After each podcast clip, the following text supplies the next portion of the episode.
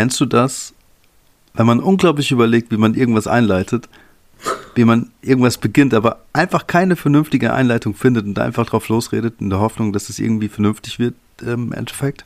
Ich denke, das ist genau die richtige Vorgehensweise. Geil. Es war ein kleiner Test. Ich wollte gucken, wie oft du die erste Folge gehört hast.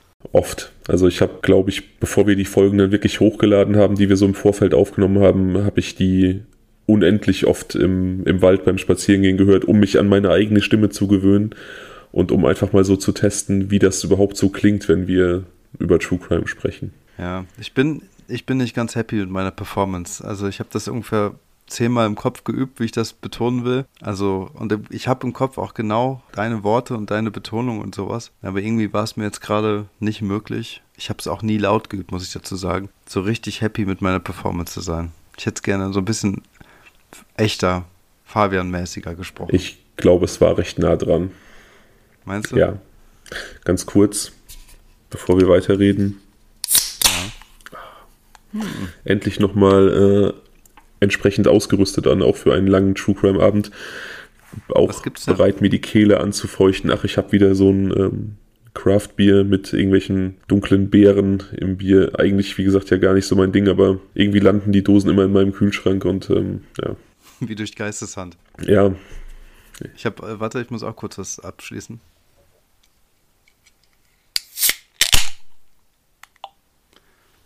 Da machst du jetzt Augen, hä? Das war ein sehr mysteriöses Geräusch, ja. Hä? Wieso mysteriös? Das war auch eine Bier. Ach, okay, dann ist es nicht so gut rübergekommen über meine Kopfhörer. Echt? Ja, es lag wahrscheinlich an, an, meinen Kopfhörern. Ja, oder es liegt an der Sorte. Ich habe äh, San Miguel spanisches Bier, die klingen ein bisschen anders. Ah, die sind unaufdringlich leise, ja. Da kommt so ein bisschen Flamenco durch. ich ähm, würde sagen, wir brechen heute mal mit unseren üblichen Vorgehensweisen und schweifen jetzt zu Beginn gar nicht so sehr ab. Ich würde gerne in den Fall starten, weil ich nämlich heute auch das erste Mal einen Vertreter für unsere neue Kategorie dabei habe. Also wir hatten ja Dislike, ohne dich wäre das Leben schöner. Und du hattest letzte Woche vorgeschlagen, One Love, mit dir ist das Leben besser als Gegenpol, ja. damit wir auch mal was Positives haben und nicht nur negative Sachen. Und ich finde das großartig. Und ich habe auch heute das erste One Love dabei. Und ich glaube, dass mein Beitrag zu den beiden Themen, denn ich habe ein Dislike dabei, das auch gleichzeitig mein Like ist. Hm, okay. Und ich glaube, dass mein Beitrag zu diesen Themen uns zu Diskussionsstoff und zu Abschweifungen führen wird. Deswegen würde ich das Abschweifen am Anfang jetzt gerne gering halten, um es dann hinten raus nachzuholen. Können wir nicht einfach sagen, dass wir einen technischen Defekt hatten und äh, dass die Folge lange und sehr gut aufgenommen wurde aber sie leider weg ist. Sie ist verschwunden von der Festplatte und wir kommen jetzt direkt zum Thema, weil irgendwie habe ich jetzt schon Bock drauf, es zu, zu erfahren. Ja, nein, du musst dich noch ein bisschen gedulden. Ja, ich habe natürlich auch Lust auf den Fall, so ist es nicht, Leute. Ja, der Fall ist cool, auf jeden Fall. Und was wäre, wenn, haben wir, und dann hatten wir ja nochmal gefragt, die Woche, ähm, die Zuhörer und Zuhörerinnen, was die eventuell noch für Kategorien cool finden würden. Es gab relativ viel Feedback und ich würde dir dann auch gerne noch in dieser Folge vorstellen, was so geschrieben wurde, damit wir das so ein bisschen durch den Kopf gehen lassen können und ja. Geil. Ist ja voll das Überraschungsei heute, bin ich echt heute gespannt. Heute ist ein Überraschungsei, ne? Wir haben auch einen. Ähm, entschuldige, hm? entschuldige, was wolltest du sagen? Hm, nee, es wäre jetzt ein bisschen äh, abschweifender Natur gewesen, was ich sagen wollte. Deswegen. Dann schweif ganz kurz ab. Ich wollte mich noch kurz noch bedanken. Ich denke, wir müssen uns noch bedanken für die schöne Resonanz und die Geburtstagswünsche, die wir bekommen haben. Ja, das müssen wir auf jeden Fall. Ich habe es, also ich hatte das gerade gar nicht so auf meiner Agenda, weil ich halt den Leuten, die uns geschrieben haben, dann natürlich auch immer direkt geantwortet habe, aber nochmal hier im Podcast an offizieller Stelle quasi vielen, vielen Dank für euer Feedback und eure Resonanz. Das war wirklich sehr, sehr rührend und sehr schön. Ja, das finde ich auch. Und wenn ihr unser Geburtstagsvideo noch nicht gesehen habt, dann checkt das doch mal bei YouTube. Einfach mal nach Blutrausch suchen und ähm, dort findet ihr unser Video mit, ja, wie soll man sagen, intensiver Beteiligung unserer Hörer und äh, treuen Instagram-Fans. Habe ich Fans gesagt? Unser, Insta unser, unser Instagram äh, Community, würde ich sagen. Unserer Familie. Familie. True Crime ja. Familie. Also eine, eine Dame schrieb heute in einem Kommentar unter einem älteren Fall, dass sich das alles so ein bisschen auch durch dieses Video so nach True Crime Familie anfühlt und das tut es tatsächlich. Auf jeden Fall. Und deswegen, wenn ihr Teil dieser True Crime Familie sein möchtet, folgt uns gerne bei Instagram und äh, gehört dazu. Ja. Das war eine richtig, richtig fies anbiedernde Überleitung zu, zu unserem Instagram-Aufruf, aber ich empfinde es wirklich so. Also, wie gesagt, mit vielen Leuten tauscht man sich mittlerweile sehr, sehr häufig aus und die geben sehr viel Feedback und konstruktive Gedanken und das ist wirklich so ein, irgendwie wie so, ein, wie so eine kleine Family. Es ist schon vertraut, ne? Voll. Wenn ich so also ich meine, du machst ja die ganze äh, Korrespondenz und ähm, ich sehe das ja dann oder lese es dann auch mit. Ähm, aber trotzdem, wenn man so vertraute Gesichter dann sieht, irgendwie in den Profilen und so, dann sieht man, ja, es fühlt sich schon heimisch an, ne? Wenn man dann irgendwie weiß, ach, definitiv. Die und die oder der und der antwortet wieder und äh,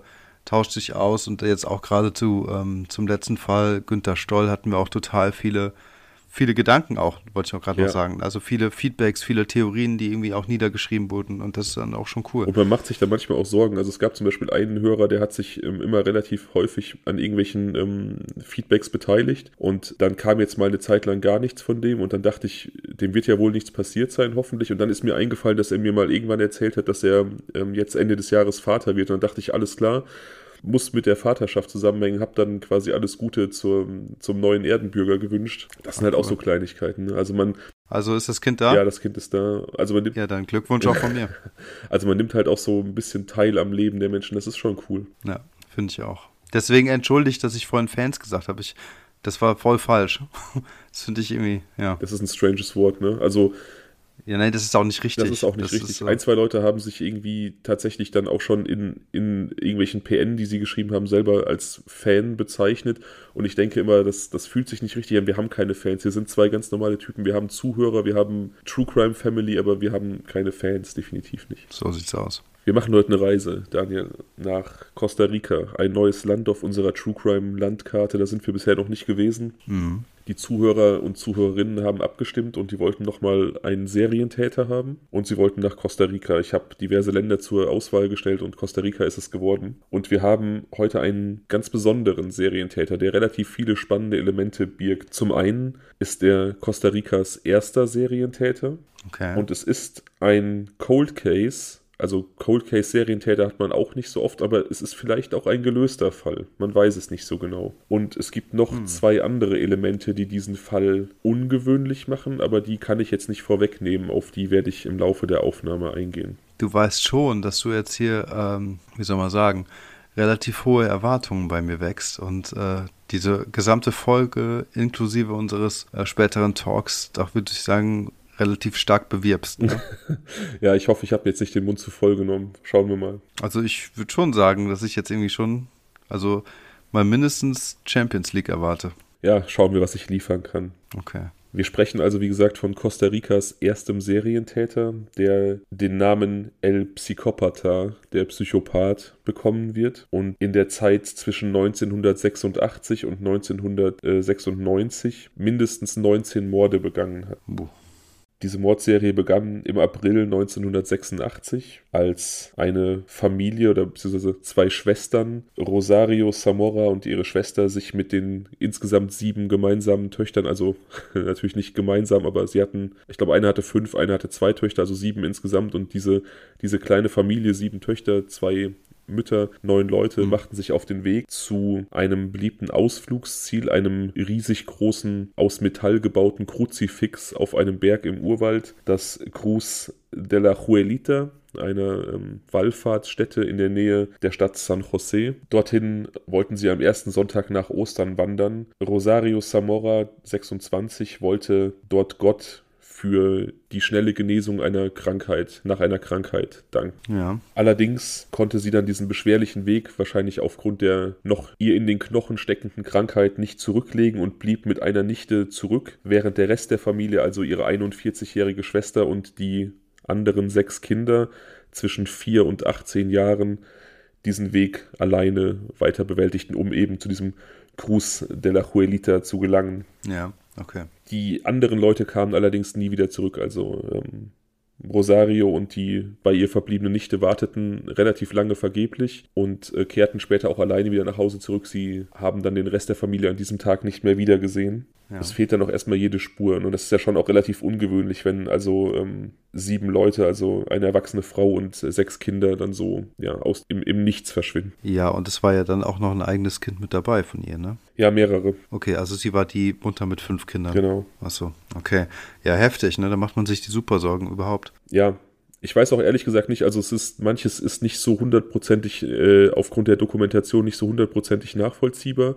Also ich weiß zum Beispiel nicht, ob sie dann jetzt direkt erstmal ähm, Vermisstenanzeige erstattet hat oder so, ob sie zu den Behörden gegangen ist. Ja. Ich kann dir auch heute nur relativ wenig Bildmaterial zur Verfügung stellen, aber das schicke ich dir im Laufe der Aufnahme aufs Handy. Okay. Am nächsten Tag findet ein Wanderer die Leichen der Vermissten unter Bananenbäumen. Sie sind aufgereiht, also wenn man das manchmal auch so sieht im, weiß ich nicht, nach der Jagd oder ähm, im, im Krieg, dann werden ja die Leichen oder die, die erlegte Beute auf der Jagd so in einer Reihe abgelegt. Hm. Und genauso sind diese, diese Kinderleichen und die Leiche der, der Schwester von Rosario Zamora eben auch unter Bananenbäumen aufgereiht. Alle wurden durch Kopfschüsse aus einer M3 Maschinenpistole mit dem Kaliber 45 hingerichtet. Martha, die 41-jährige Schwester von Rosario Zamora und zwei der älteren Mädchen wurden zudem vergewaltigt. Oh Mann.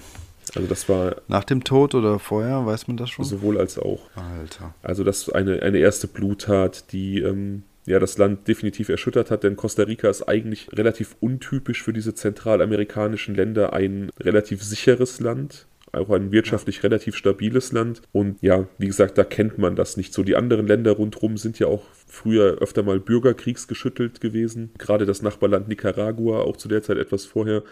Aber Costa Rica, ja, kennt eben solche Gewaltexzesse eigentlich nicht. Mhm. Und ja, so Morde an so kleinen Mädchen ist natürlich auch nochmal, wie gesagt, die waren zwischen 4 und 18 Jahre alt. Ne? Also das ist schon auch nochmal eine, eine ganz besondere Qualität, finde ich. Ähm, ja, das ist ein ganz schönes Monster, das dazugeschlagen hat, weil die Vergewaltigungen ja auch noch stattgefunden haben und vor und nach dem Tod und da weiß man ja nicht, in welcher Reihenfolge und wer was mitbekommen hat und wer vielleicht noch gelebt hat und wer nicht. Also genau, also natürlich ähm, 1986, da war natürlich auch die kriminaltechnische Untersuchung noch nicht so weit, wie sie es heute ist. Ich weiß nicht, was man da aus irgendwelchen Spuren am Tatort vielleicht auch lesen konnte. Heute kann man oft dann irgendwie die Reihenfolge bestimmen, in der Menschen ermordet wurden und kann dann so ein bisschen, ja, sich ein relativ umfassendes Bild schaffen. Ich glaube, das war damals so in dem Maße nicht möglich. Ich weiß auch nicht, wie fähig die lokale Polizei da war, die damals ermittelt hat. Ja, also vor allem, wenn es halt so eine wenn die sowas gar nicht kannten, dann waren, das ist wahrscheinlich ein bisschen wie bei Demolition Man gewesen. Ja. Also ja, ja. einfach eine Polizeischaft, die gar nicht darauf eingestellt ist. Es gab jedenfalls relativ schnell erste Verdächtige, wahrscheinlich auch, weil die Polizei natürlich mit hohem Druck konfrontiert war seitens der Öffentlichkeit. Einfach Erfolgsdruck, die, die Leute wollten, dass da was präsentiert wird. Man wollte sich wieder sicher fühlen, denn infolge dieser Morde kehrte ein relativ starkes Unsicherheitsgefühl in dieser Gegend ein. Menschen gingen nicht mehr alleine raus, schon gar nicht mehr in diese etwas abgelegeneren Gebiete und äh, Kinder ließ man auch nicht mehr gerne alleine raus. Also die Polizei stand unter relativ hohem Druck, erfolgreich zu ermitteln. Mhm. Und so wurden im Juni zwei Verdächtige verhaftet, die so ein bisschen für so Kleinkriminalität bekannt waren. Also das waren bekannte Straßengangster, und ich glaube, oder so wie ich das rausgelesen habe aus diversen Quellen, hatte das nicht unbedingt damit zu tun, dass die Polizei wirklich dachte, dass die diesen Mord begangen haben, sondern einfach, man wollte die, die Öffentlichkeit beruhigen. Ja, verstehe. Die Morde gehen dann auch weiter, während die Leute in Haft sitzen und sie wurden nun trotzdem in Haft gelassen, weil es halt ohnehin Kriminelle waren. Also auch, auch das schon irgendwie wieder ähm, interessant. Ja. Der Modus operandi des Täters ist immer gleich. Also so von diesen ersten Morden an wird er auch in seiner gesamten zehnjährigen Schaffenszeit in Anführungszeichen Anführungsstrichen immer gleich sein. Er macht Jagd auf junge Frauen oder junge Paare, tötet seine Opfer durch einen Kopfschuss mit einer Maschinenpistole, diese M3, da werde ich dir gleich ein Bild von schicken. Ja. Eine Maschinenpistole, die äh, sehr gebräuchlich war im Guerillakrieg im Nachbarland Nicaragua. Eine alte amerikanische Armee-Maschinenpistole aus dem Zweiten Weltkrieg, die allerdings von amerikanischen Soldaten immer gehasst wurde aufgrund ihrer ähm, Ungenauigkeit und deswegen dann nach dem Zweiten Weltkrieg in relativ hoher Stückzahl an, in Anführungsstrichen, befreundeten befreundete Länder in äh, Lateinamerika verkauft wurde. Unter anderem eben Nicaragua, wo sie dann einfach in großem Maße im Umlauf war. Aufgrund ihrer optischen Ähnlichkeit mit einer Fettspritze, also du kennst diese Dinger, mit denen man Bratenfett wieder auf den Braten zurückmacht. Ja. Nannte man diese, dieses M3 Sturmgewehr in Soldatenkreisen auch Grease Gun, also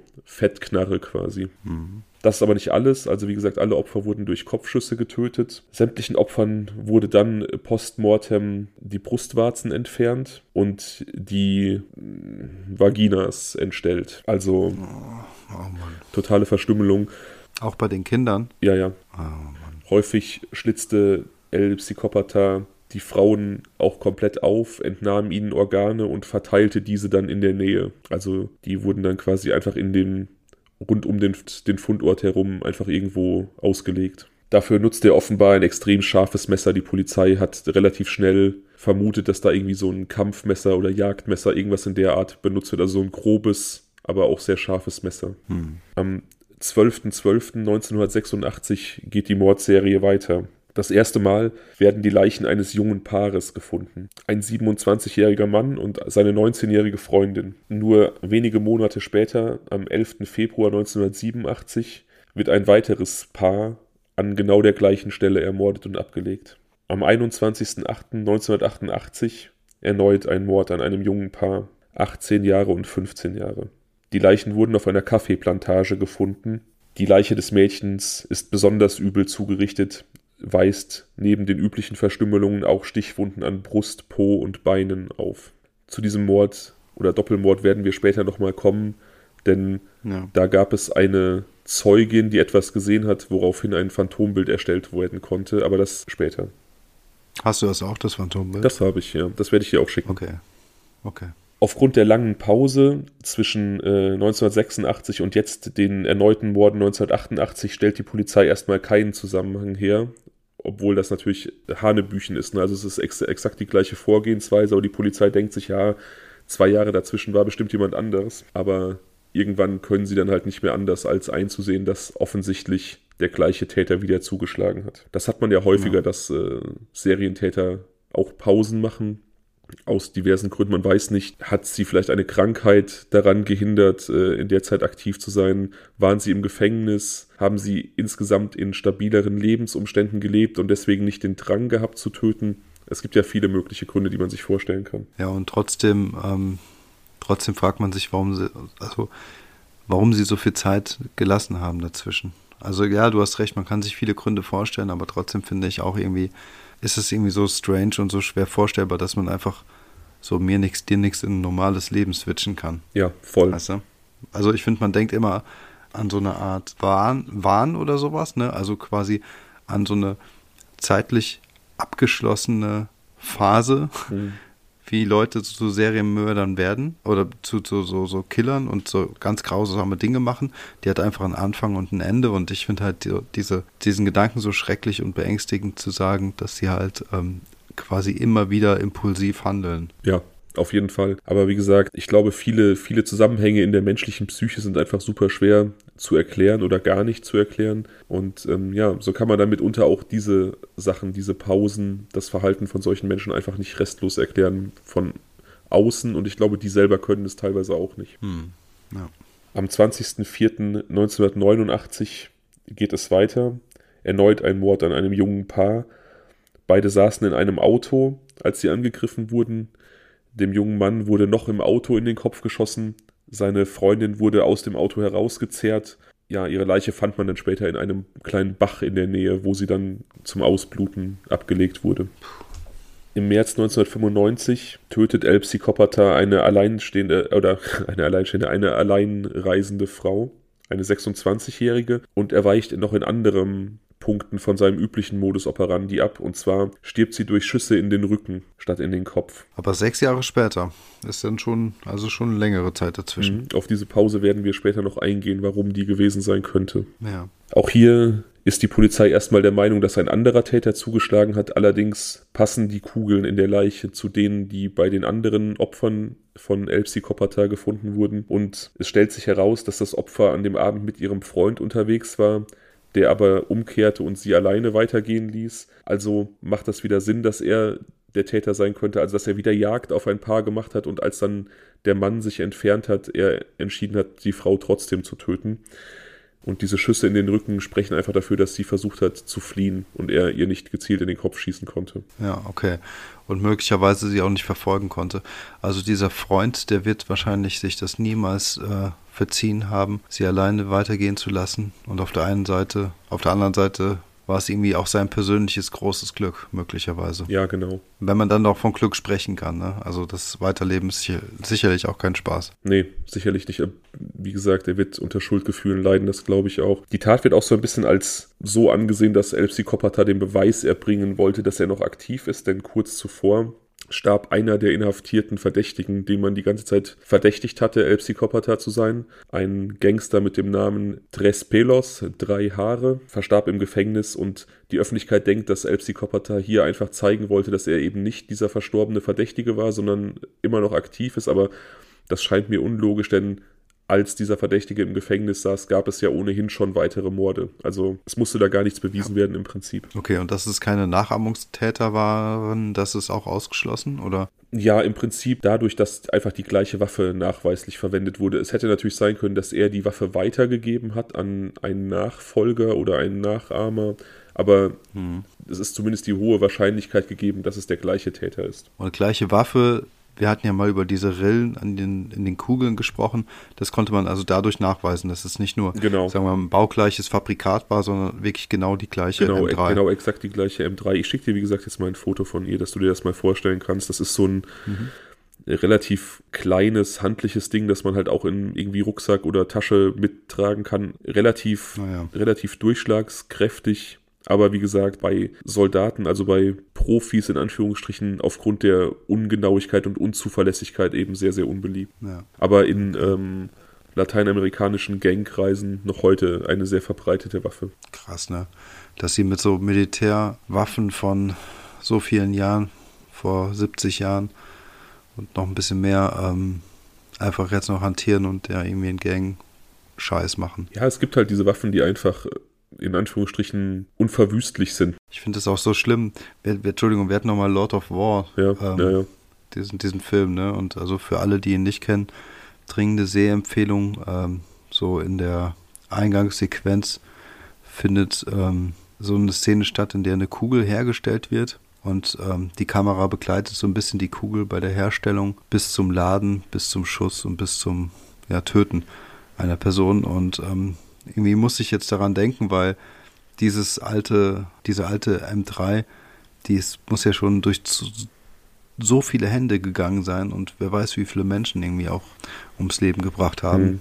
Ähm, das ist schon irgendwie echt ein ganz schön unheimlicher Gedanke. Ja, also die Wahrscheinlichkeit ist halt sehr, sehr hoch, dass das eine Waffe ist, die, wie gesagt, von amerikanischen Soldaten im Zweiten Weltkrieg genutzt wurde dann eben nach Nicaragua gelangt ist. Also Nicaragua war ja ein Land, in dem die USA die Diktatur unterstützt haben. Das war halt eine durch die CIA installierte und auch pro-amerikanische Diktatur, die dementsprechend dann auch mit Waffen versorgt wurde. Ja, und so hat dann ihre Waffe, diese Waffe ihren Weg nach Lateinamerika gefunden und ist dann unter Umständen noch heute dort aktiv, eben in kriminellen Kreisen, aber vom Zweiten Weltkrieg über, über eben die Diktatur in Nicaragua bis dann eben heute in die Unterwelt Lateinamerikas. Das ist schon auch ein krasser Weg. Ne? Aber wie gesagt, es gibt diese. Vor allem, Entschuldigung, vor allem ist das wie so ein scheiß Atommüll, der einfach nicht verschwinden will. Genau. Das, das, das ärgert mich einfach. Darauf wollte ich hinaus, weil das eben diese Waffen sind, die einfach super unverwüstlich sind. Das ist genau wie ähm, die AK-47, das russische Modell Kalaschnikow, die auch nach dem Zusammenbruch der Sowjetunion irgendwie äh, die Schwarzmärkte überflutet haben. Das sind halt einfach Waffen, die unzerstörbar sind, die einfach unkaputtbar sind, die auch unter furchtbarsten Bedingungen noch funktionieren. Also die können einen Monat im Schlamm liegen und sind noch leist, sind noch ähm, funktionstüchtig, mhm. Sind aber eben wie die M3 nicht unbedingt dafür bekannt, sonderlich präzise zu sein, aber halt unzerstörbar. Ne? Deswegen eben auch in Unterweltkreisen sehr beliebt. Ja. Am 26.10.1996 dann der letzte Doppelmord von El Psicopata. Erneut ein Mord an einem jungen Paar, ein 26-jähriger Mann und eine 25-jährige Frau. Das übliche Vorgehen, die beiden werden aus ihrem Auto entführt, das dann an der Straße stehen gelassen wird und in der Nähe der Straße ermordet. Dieses plötzliche Ende der Taten wirft natürlich wieder Fragen auf, wieso, aber natürlich traut niemand so richtig dem Frieden, denn wie gesagt, es gab schon mal eine längere Periode, wo fast sechs Jahre kein Mord begangen wurde. Hm. Es wird aber dabei bleiben. Also das wird der letzte Mord sein, 1996 im äh, Oktober. Die Fakten sind relativ dünn. Also wir kennen den Modus operandi, wir wissen, äh, alle starben durch Kopfschüsse mit der M3. Die Frauen wurden postmortal verstümmelt. Ziel waren eigentlich immer Paare, also auch in diesem einen Fall, wo die Frau ermordet wurde, die allein unterwegs war, kann man davon ausgehen, dass er die Jagd in Anführungsstrichen aufgenommen hat, als noch der Partner dabei war.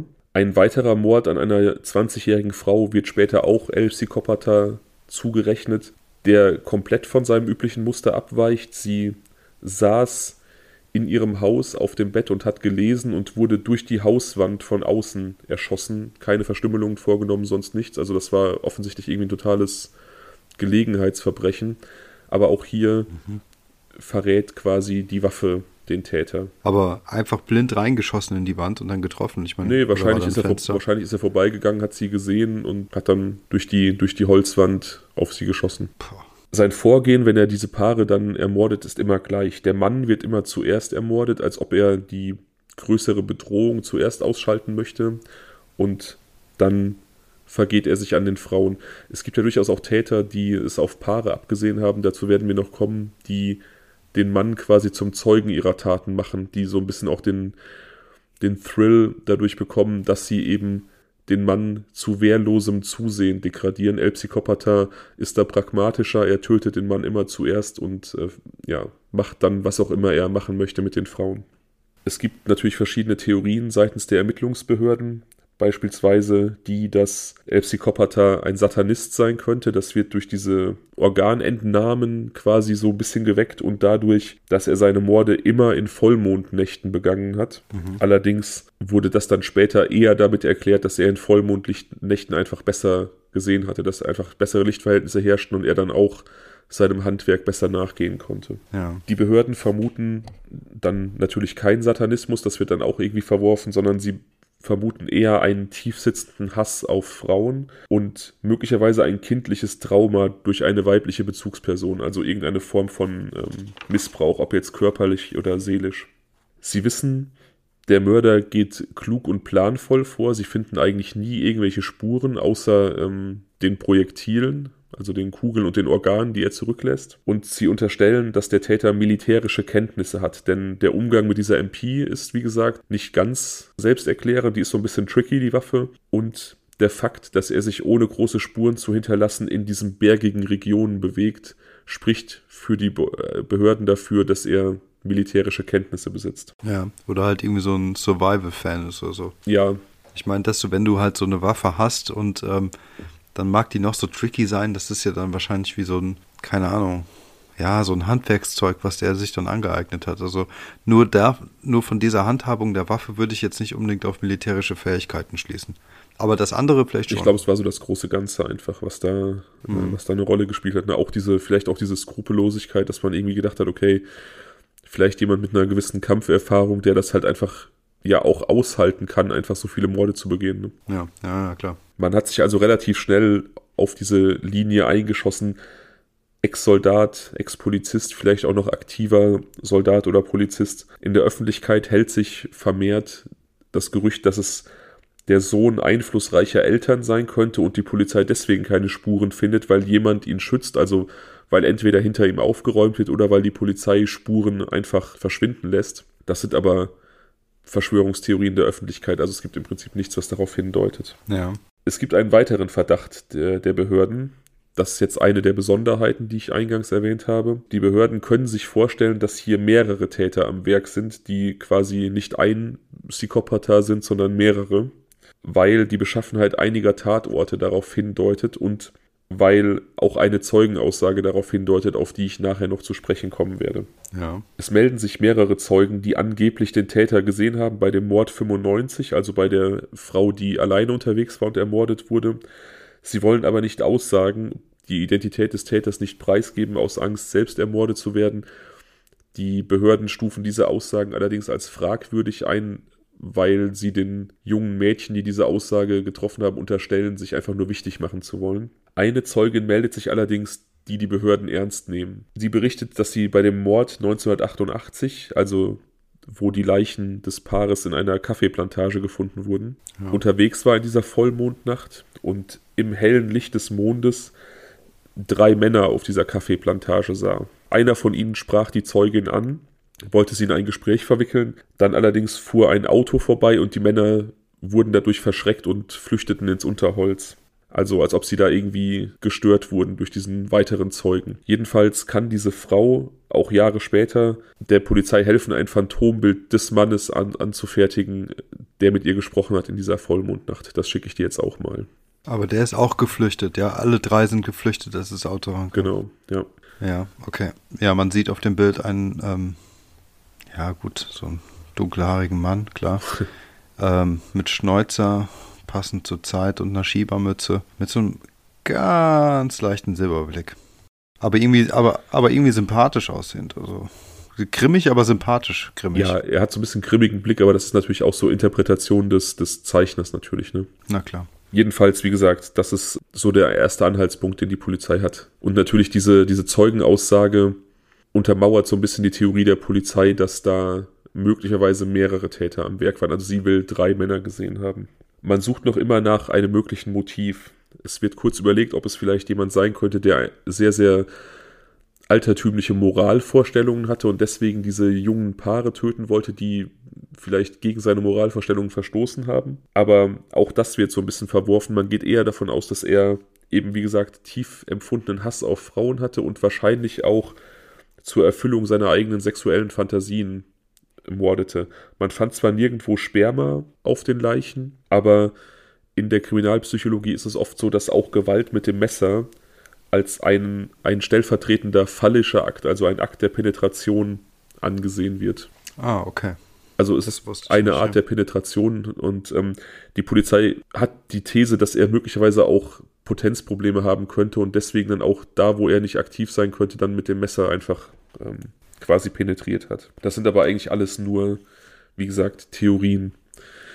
Interessanter Fakt am Rande, ich habe ja gesagt, es ist offiziell ein Cold Case. Ja. Es gibt aber vielleicht eine Lösung. Zu der möglichen Lösung komme ich jetzt gleich. Sollte es diese Lösung nicht gewesen sein, also sollte ein anderer Täter verantwortlich gewesen sein für diese Taten, dann könnte er heute nicht mehr belangt werden, denn in Costa Rica ver verjährt Mord nach zehn Jahren. Auch krass, ne? Ach, okay. Also das, ja. man könnte selbst für diese barbarischen Taten heute niemanden mehr anklagen. Wahnsinn. Okay, also ich meine, bisher äh, hat man ja auch null Indizien. Ich meine, klar, man hat dieses Phantombild, man hat die Info, dass es vielleicht mehr als einen Täter sein konnten, konnten, aber mehr hat man jetzt auch nicht. Also Kommissar Zufall Deluxe ja. wird hier eingreifen. Okay. Und ein, wie gesagt, ein weiterer extrem erwähnenswerter Punkt. Ich hatte ja anfangs gesagt, dass es zwei Alleinstellungsmerkmale, zwei erwähnenswerte Punkte noch an diesem Fall gibt, auf die ich ja anfangs nicht eingehen wollte. Der eine war eben, dass möglicherweise dieser Serientäter eben mehrere Serientäter war, die sich zusammengeschlossen hatten. Ja. Und jetzt gleich kommen wir zum zweiten. Im Juni 1998 wurden drei männliche Leichen in einem Nationalpark gefunden, in einem Grab. Diese drei Männer waren, wie die Polizei später herausfand, ihrerseits ebenfalls Opfer eines Serienmörders. Das konnte man daran ablesen, dass sie in unterschiedlichen Stadien der Verwesung waren, unterschiedlich lange verscharrt waren. Der Mann, dieser Serientäter, der diese drei Männer umgebracht hat, ein 26-jähriger Costa Ricaner, ging unter dem Namen El Mata Nikas in die Geschichte des Landes ein. Das heißt so viel wie der Mörder der Nikas. Nikas ist eine Bezeichnung für die Einwohner Nicaraguas. Und er tötete Männer aus Nicaragua aus dem Motiv heraus, Hass auf nicaraguanische Männer zu haben, denn er wurde als Kind von einem solchen missbraucht.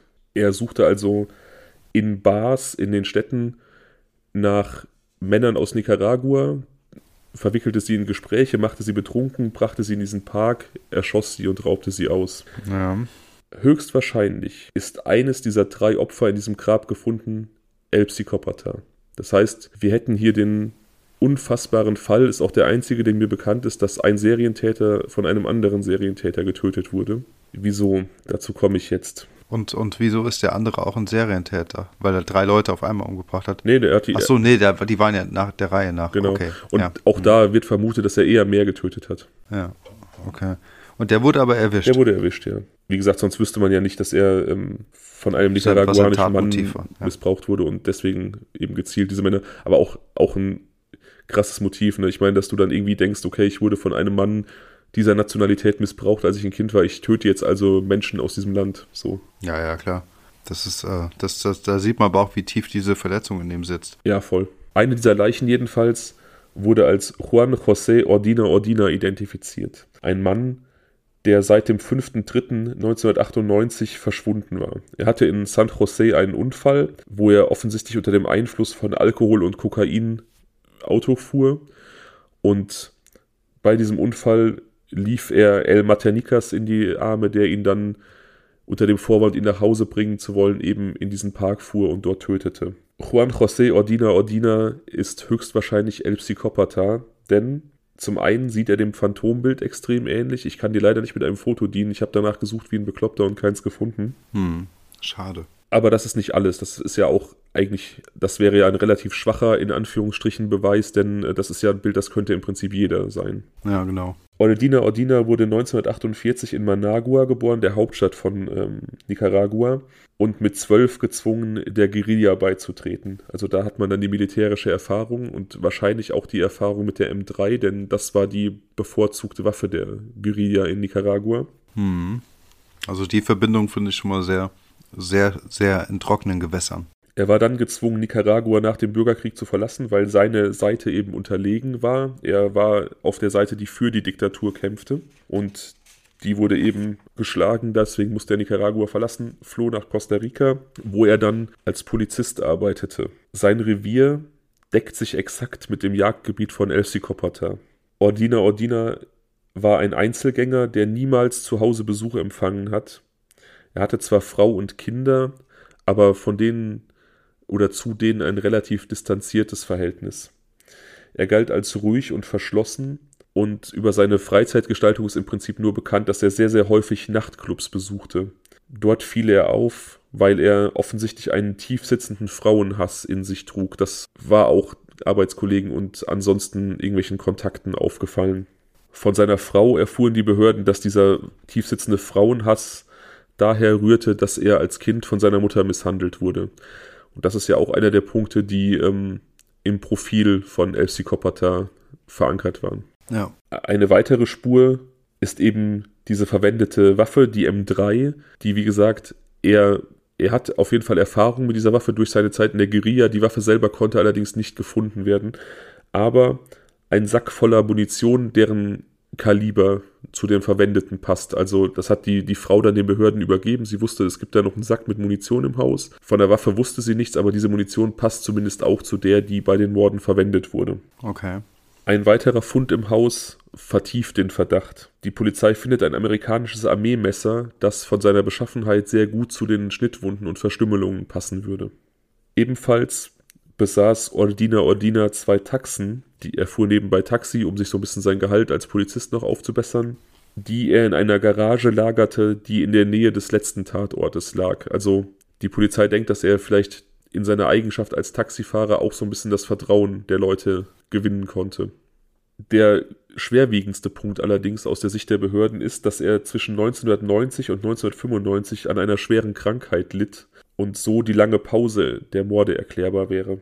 Des Weiteren kehrte er offenbar nach jedem bekannten Mord nach Nicaragua zurück, um seine Mutter zu besuchen. Also die Indizienliste ist relativ lang, denke ich. Also ich finde, ähm, es sind, ah, ja, es sind Indizien. Ne? Es ist also nicht wirklich so, dass es jetzt klare Beweise wären, weil jetzt, also wir haben jetzt keine DNA-Spuren oder irgend sowas, sondern einfach nur gewisse Charaktermerkmale und vielleicht auch wirklich Zufälle, ja, also dass er zum Beispiel seinen Taxi-Standort eben dort hatte, wo die äh, Morde geschahen oder dass er immer wieder nach Hause nach Nicaragua gefahren sein ist. Sein Polizeirevier, also sein, sein, seine quasi die Strecke, wo er Streife ging, war exakt ja. das Jagdgebiet von El Psicopata. Also es ist schon, es, ja, es schreit danach, aber es sind trotzdem keine Beweise. Genau, ne? es gibt keinen Beweis, also, aber es gibt eine, eine sehr, sehr lange Indizienkette. Und der passt sehr gut zu diesem Profil und so und ja, Wahrscheinlich wird das gewesen sein, ne? Also, wenn wir jetzt von, von den Erkenntnissen der Behörden ausgehen und auch uns auf diese eine Zeugenaussage verlassen,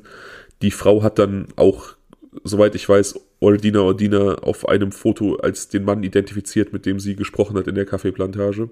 Aber dann sind natürlich immer noch, wenn ihre Aussage richtig war, sind auch immer noch zwei Leute auf freiem Fuß. Ne? Denn sie hat ja drei Männer da gesehen. Das ist auch so ein bisschen ein Punkt, den ich unbefriedigend finde, dass man nicht richtig weiß, waren es wirklich mehrere, die da irgendwie auf der Jagd waren, was wurde aus den anderen. Aber ich glaube tatsächlich. Ja, und warum hat es danach dann aufgehört, ne? Ja. Aber ich glaube tatsächlich, dass er diesen Moor, oder dass er zumindest einer der Psychopathas war. Also ich, da passt einfach so viel. Da bin ich mir relativ sicher. Also vom Missbrauch in der Kindheit. Und es ist ja auch extrem auffällig, dass er nach jedem bekannten Mord zu seiner Mutter nach Nicaragua fuhr. Also, dass diese Zeiten einfach so genau gepasst haben. Ja, das stimmt. Das ist auch so. Also wenn es wirklich so eine kleine Täter-Crew war, dann ähm, finde ich es dann trotzdem nicht selbstverständlich, dass sie deswegen aufgehört haben. Es sei denn, er war der Drahtzieher. Ja, oder genau. Es kann sein, dass er der Drahtzieher war. Vielleicht waren die anderen sogar froh, dass es vorbei war und sie nahmen dann, hm. sie nahmen dann irgendwie seinen Tod als, als Anlass, um aufzuhören. Ja, das kann gut sein. Das macht Sinn. Weiß man natürlich nicht. Ne? Es ist, äh, wie gesagt, es ist halt offiziell ein Cold Case, beziehungsweise ein Ab es ist noch nicht mal ein Cold Case, weil er ja abgeschlossen ist, weil er ja, der, die Morde ja verjährt sind. Aber er ist als ungeklärt in die Kriminalgeschichte Costa Ricas eingegangen, aber ich für meinen Teil denke schon, dass Ordina Ordina da der, der einer zumindest der Täter war. Und wie ist jetzt die Polizei genau auf die Idee gekommen, da mal Nachforschungen äh, zu tätigen? Ich meine, am Anfang war ja nur erstmal nur eine Leiche Genau. In so einem kleinen Massengrab. Ja, es ist irgendwie, man wollte natürlich dann so die Identitäten der Leute feststellen die da gefunden wurden und wollte natürlich auch so ein bisschen was über die wissen. Das war bevor man El Maternikas gefunden hat, also bevor man den Täter gefunden hat. Man wollte gucken, was sind das für Männer, was haben sie vielleicht für Gemeinsamkeiten, wo ist eine mögliche Schnittmenge, wo man vielleicht auch ihren Mörder finden könnte. Also hat man im Leben dieser Menschen rumgeforscht und hat dann eben bei ähm, Ordina Ordina gemerkt, Moment, da passt ja relativ viel zu dem Profil von El Psychopather. Ja, okay. Also wie gesagt, Kommissar Zufall Deluxe, ne? Ja, auf jeden Fall. Ja, das ist für mich so der, der krasseste Aspekt an diesem Fall, dass da ein Serientäter, der irgendwie zehn Jahre aktiv war und wirklich übelste Sachen gemacht hat, Opfer eines anderen Serientäters höchstwahrscheinlich wurde, der auch gar nicht wusste, wen er da ermordet. Also für den war das einfach nur irgendein Nika halt, also ein Mann aus Nicaragua, den er seine, seine Muster gemäß einfach umbringen wollte und ja, hat da quasi einen Kollegen erwischt. Ähm, ja, also das ist ja dann, man könnte fast von einer gewissen Gerechtigkeit sprechen. Ja, von einer gewissen Ironie ich, auf jeden Fall. Ja. Von der Ironie des Schicksals auf jeden Fall. Ich finde es aber ähm, trotzdem, also ja, du hast damit vollkommen recht, das ist natürlich ein, ein, ganz besonderer Fall, wenn das wirklich so war und er dann auch von einem Massenmörder oder Serienmörder irgendwie umgebracht wurde. Ähm, nichtsdestotrotz finde ich es sehr unbefriedigend, wie das jetzt hier ausgegangen ist, weil man hat leider gar keine Motive, keine Vermutung, abgesehen von diesem Traumata, das irgendwie tief saß. Aber auch das würde ja nicht zwangsläufig dazu führen, dass ähm, Männer und Frauen tötet, also auch immer Pärchen tötet. Der könnte ja auch nur Frauen töten. Ähm, ja. Warum er sie ausweitet und warum so extrem und alles und warum diese Vergewaltigung und warum auch bei Kindern, weißt du, das ist mir schon so ein bisschen. Es sind zu viele Fragezeichen. Das, das Ausweiten kann ich wunderbar noch mit diesem, mit diesem generellen Hass auf Frauen erklären. Aber du hast natürlich recht, wenn es wirklich nur um reinen Frauenhass geht, dann könnte man denken, dass er auch wirklich nur Jagd auf Frauen macht und nicht unbedingt auf Pärchen. Warum er unbedingt gerne noch die, die Partner töten wollte, das ist eine sehr, sehr gute Frage. Ja, da habe ich auch keine, keine Antwort, die irgendwie Sinn ergibt. Vor allem, weil er sie eben direkt tötet. Wie gesagt, es gibt Serientäter, die sich gezielt Paare suchen, aber um den Mann dadurch zu demütigen, dass sie die Frau missbrauchen und er daran nichts ändern kann. Dass sie ihn quasi oder dass sie sich selber ein Überlegenheitsgefühl schaffen, indem sie den Mann in eine passive Rolle drängen und ihm eben die Möglichkeit nehmen, seine, seine Frau, seine Freundin, was auch immer, zu beschützen. Aber das ist ja hier im Prinzip ja. auch nicht gegeben, weil er die Männer im Prinzip direkt erschießt. Ja, insofern hast du natürlich vollkommen recht. Ich äh, kann es mir auch nicht erklären, warum er unbedingt immer Paare jagen wollte. Äh, möglicherweise hat ihm auch das Töten einfach Spaß gemacht. Davon gehe ich aus, ja. Man tötet bestimmt nicht so oft, wenn es einem nicht irgendwie zumindest ein bisschen Spaß macht. Ja. Und ich meine, er hatte halt diese Militärvergangenheit, hat recht früh ist er der Guerilla beigetreten. Hm. Und dann weißt du einfach nicht, was er schon alles ähm, äh, auf dem Kerbholz hatte, bevor er jetzt wirklich dort losgelegt hat. Ja, mit zwölf. Ne? Ich meine, wir, äh, wir kennen alle irgendwelche Berichte und Dokumentationen über Kindersoldaten auf dem afrikanischen Kontinent, wo das ja leider ein sehr, sehr verbreitetes Problem ist in irgendwelchen Konflikten und wissen durch Dokumentation, durch Aufklärungsarbeit, was für Traumata diese Kinder dann mit sich rumtragen und wie sehr die dann auch als Erwachsene oft noch darunter leiden. Und ja, das wird diesen, diesen Guerilla-Kindern in Südamerika oder Mittelamerika natürlich nicht anders ergangen sein. Und mit zwölf bist du halt auch einfach noch ein Kind. Ich will auch nicht wissen, was er da alles gesehen hat. Und dann muss ja. man eben konstatieren, dass er sowieso schon offensichtlich eine Missbrauchsvergangenheit in seiner Familie hatte. Also er hatte sicherlich kein schönes Leben. Genau, der ist dann einfach ausgetickt. Ne? Also aus irgendeinem Grund. Ja. Vielleicht ähm, hatte er nochmal aus irgendeinem einem Grund ein Problem mit dieser jungen Liebe, äh, dieses wirkliche Verliebtsein, das Glück junger Menschen, keine Ahnung. Also vielleicht sind das nochmal so Dinge, die ihn da irgendwie getriggert haben. Was ich mir vorstellen kann, ist, dass Paare ein leichteres Ziel waren. Ich kann mir vorstellen, dass Menschen in einer Gruppe sich einfach unvorsichtiger bewegen, weil sie sich schwerer angreifbar fühlen und Frauen sich vielleicht auch einfach in diesen Vollmondnächten sicherer gefühlt haben, wenn sie wussten, dass der Partner dabei war. Ja, und Frauen sind wahrscheinlich auch einfach nicht unterwegs gewesen in Vollmondnächten alleine. Kann sein, ja. Und dass dann eben so ein bisschen dieses, wie soll ich sagen, diese, diese Jagd auf Paare auch so ein bisschen ein nötiges Übel war. Hm. Ja, okay, dann würde es natürlich auch erklären, warum er die äh, Männer zuerst ausgeschaltet hat, um dann eigentlich quasi zu seinem seinen eigentlichen Zielen zu kommen. Ja, es ist ein möglicher Erklärungsansatz. Wir werden es natürlich nie endgültig erklären können. Mhm. Wie gesagt, erster Serientäter Costa Ricas. Es werden noch weitere Folgen, aber das war ähm, quasi der Anfang. Ja, ein ganz schön heftiger Anfang. Also ich bin immer wieder ähm, überrascht, wie viele Serienmörder oder generell Mörder es so in den 80ern gegeben hat. Ja, natürlich in den 70er, 80er so die Hochzeit der Serientäter. Man muss ja auch einfach sehen, dass es da auch noch viel, viel einfacher war. Die Ermittlungstechnik war bei weitem noch nicht auf dem Stand, auf dem sie heute ist und es war auch viel leichter als Täter länger unerkannt zu arbeiten. Ne? Also es gab so diese, diese Profiling-Grundlage, die war noch so ein bisschen in den Kinderschuhen. DNA Technik gab es noch nicht. Es konnte halt nicht viel gemacht werden im Endeffekt. Ja, aber Trotzdem ist es halt, ähm, also ich meine, das ist die eine Sache, die Frage der Sicherheit. Aber auf der anderen Seite kann ich mir halt auch vorstellen, dass es halt irgendwie ähm, in der Zeit auch, ich meine, es war ja generell so, 70er waren ja sehr eine Zeit, die von vielen Unruhen geprägt waren, von äh, ja, von einem gewissen Rebellentum, von einem gewissen Rebellentum ähm, getrieben war. Und also ich habe das Gefühl, dass ähm, solche Subkulturen in dieser Zeit generell es irgendwie leichter hatten, sich zu entwickeln und die in diesen Zeiten einfach ganz verschiedene Formen angenommen haben. Ob es jetzt irgendwelche, keine Ahnung, äh, wie heißt es so, Charles Manson war doch dieser eine Serienkiller, der so ganz viele Leute auch angezogen hat, ne? Nee. Also, nee? nee, das ist so ein bisschen so eine, ja, er hat viele Leute angezogen, es ist so ein bisschen so eine, so eine Fehlkonzeption, die oft über Manson unterwegs ist. Manson selber hat niemanden getötet. Immer nur die Leute um ihn herum. Genau, also er hat diese Manson Family gehabt, so nannte er die Leute, die er um sich geschart hat. Das waren zumeist irgendwie jüngere Leute, auch mit so ein bisschen schwierigen oder aus schwierigen familiären Verhältnissen, die auch psychisch instabil häufig waren und die einfach dieses Zusammengehörigkeitsgefühl in dieser Manson Family irgendwie anziehend fanden. Und er war wohl auch ein sehr charismatischer Führer, mhm. jemand, der, der die Leute irgendwie anziehen konnte. Er wollte oder seine Vision war, einen Rassenkrieg anzuzetteln zwischen Weißen und Schwarzen. Er nannte diesen Rassenkrieg oder dieses, dieses, diese, seine Vision Helter Skelter. Und er wollte mit seiner Family quasi in der Einöde leben, bis der Rassenkrieg vorbei ist und dann die Welt neu besiedeln. Also ziemlich wahnsinniger Plan auf jeden Fall.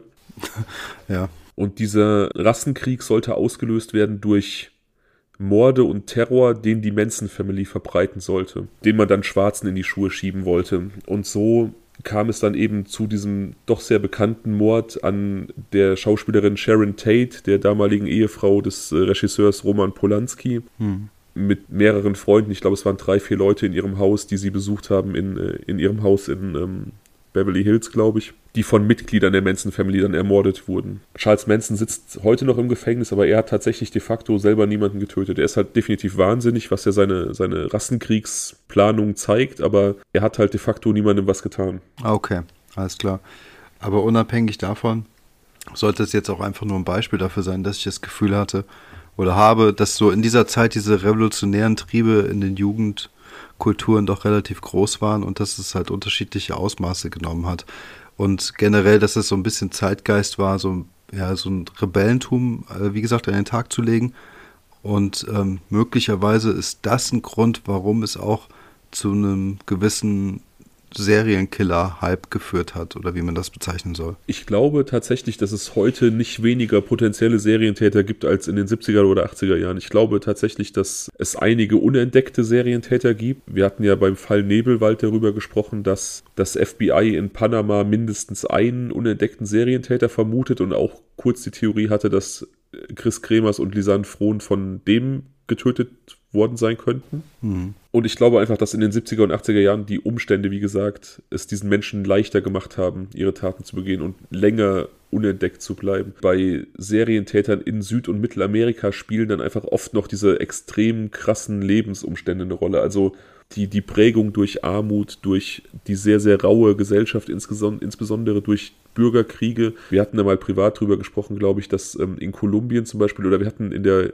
Cheravito-Folge darüber gesprochen, dass da ja auch über wirklich lange Zeit Bürgerkrieg geherrscht hat, also das Land irgendwie nie richtig zur Ruhe kam und diese FARC-Rebellen tatsächlich immer noch da im Urwald verschanzt sind. Also es gibt mittlerweile einen Waffenstillstand mit der, mit der Regierung, aber im Endeffekt sitzen die da seit 50 Jahren im Dschungel und es ist quasi lange Kriegszustand gewesen und das prägt natürlich Gesellschaft und das prägt natürlich auch einzelne Menschen. Und ich glaube, das ist auch einfach ein Nährboden für gewalttätige Menschen, wenn sie in gewalttätigen Gesellschaften aufwachsen. Ja, das auf jeden Fall, klar. Keine Frage. Es gibt beispielsweise auch relativ viele Serientäter in afrikanischen Ländern, über die werden wir auch teilweise noch sprechen. Ähm, und da hat, hat man es ja teilweise genauso, diese Problematiken von, von starker sozialer Ungleichheit, von mangelnder sozialer Mobilität, von ähm, ja, Armut, mangelnden Chancen, oftmals auch eben Bürgerkriegsprägungen. Und ich glaube zum Beispiel auch, dass auch da relativ viele Serientäter noch unerkannt agieren in diversen Ländern. Ja, ähm, ich glaube, da, da, da gebe ich dir vollkommen recht. Ähm, das würde ich auch so unterschreiben, beziehungsweise denke ich halt auf jeden Fall auch, dass ähm, solche kriegerischen Einflüsse definitiv prägen und dass es deren Realität so stark ausmacht, als dass es halt auch das Bewusstsein dieser Menschen sehr stark beeinflusst und die einfach deshalb so ticken und äh, das so sehr stark in sich haben. Und das aber, was ich meinte, ist eher so ein bisschen, ja, so westlicher Natur, weißt du, so in der westlichen Kultur ein bisschen das Gefühl, dass es da nochmal andere Antriebe gab, außer eben irgendwelche, wie soll man sagen, äh, ähm, kriegerischen Umstände oder sowas, wo sie gelebt haben. Ja, ich habe deine, deine Argumentation definitiv verstanden, aber äh, wie gesagt, ich, ich, ich weiß es nicht. Ich bin nicht sicher, ob, ob, ob es damals mehr Leute gab, die, die dieses in sich getragen haben. Also die Sache ist ja die, natürlich gab es Zeiten, wo irgendwie so ein bisschen Rebellion auch zum Zeitgeist gehört hat, aber das tut sie ja eigentlich immer. Um dann letzten Endes zum Serientäter zu werden, muss ja auch eine gewisse psychische Störung vorliegen. Es wird ja nicht jeder, der irgendwie rebellisch sein möchte, automatisch zum Serientäter. Äh, wie gesagt, ich glaube tatsächlich, dass sich das nicht nimmt. Also, dass es heute da genauso viele aktive gibt oder potenziell gefährliche Menschen wie einfach vor 20, 30 Jahren, 40, 50 Jahren, keine Ahnung. Es kann sein. Ich meine, ich kenne mich ja nun wirklich fast gar nicht aus in der Materie. Ähm, und sicherlich liegt es dann auch daran, dass sie es äh, damals leichter hatten, nicht entdeckt zu werden. Aber solche Namen, die mir bekannt sind und auch Fälle, die wir hier besprochen haben, die spielen halt sehr häufig in den 80ern.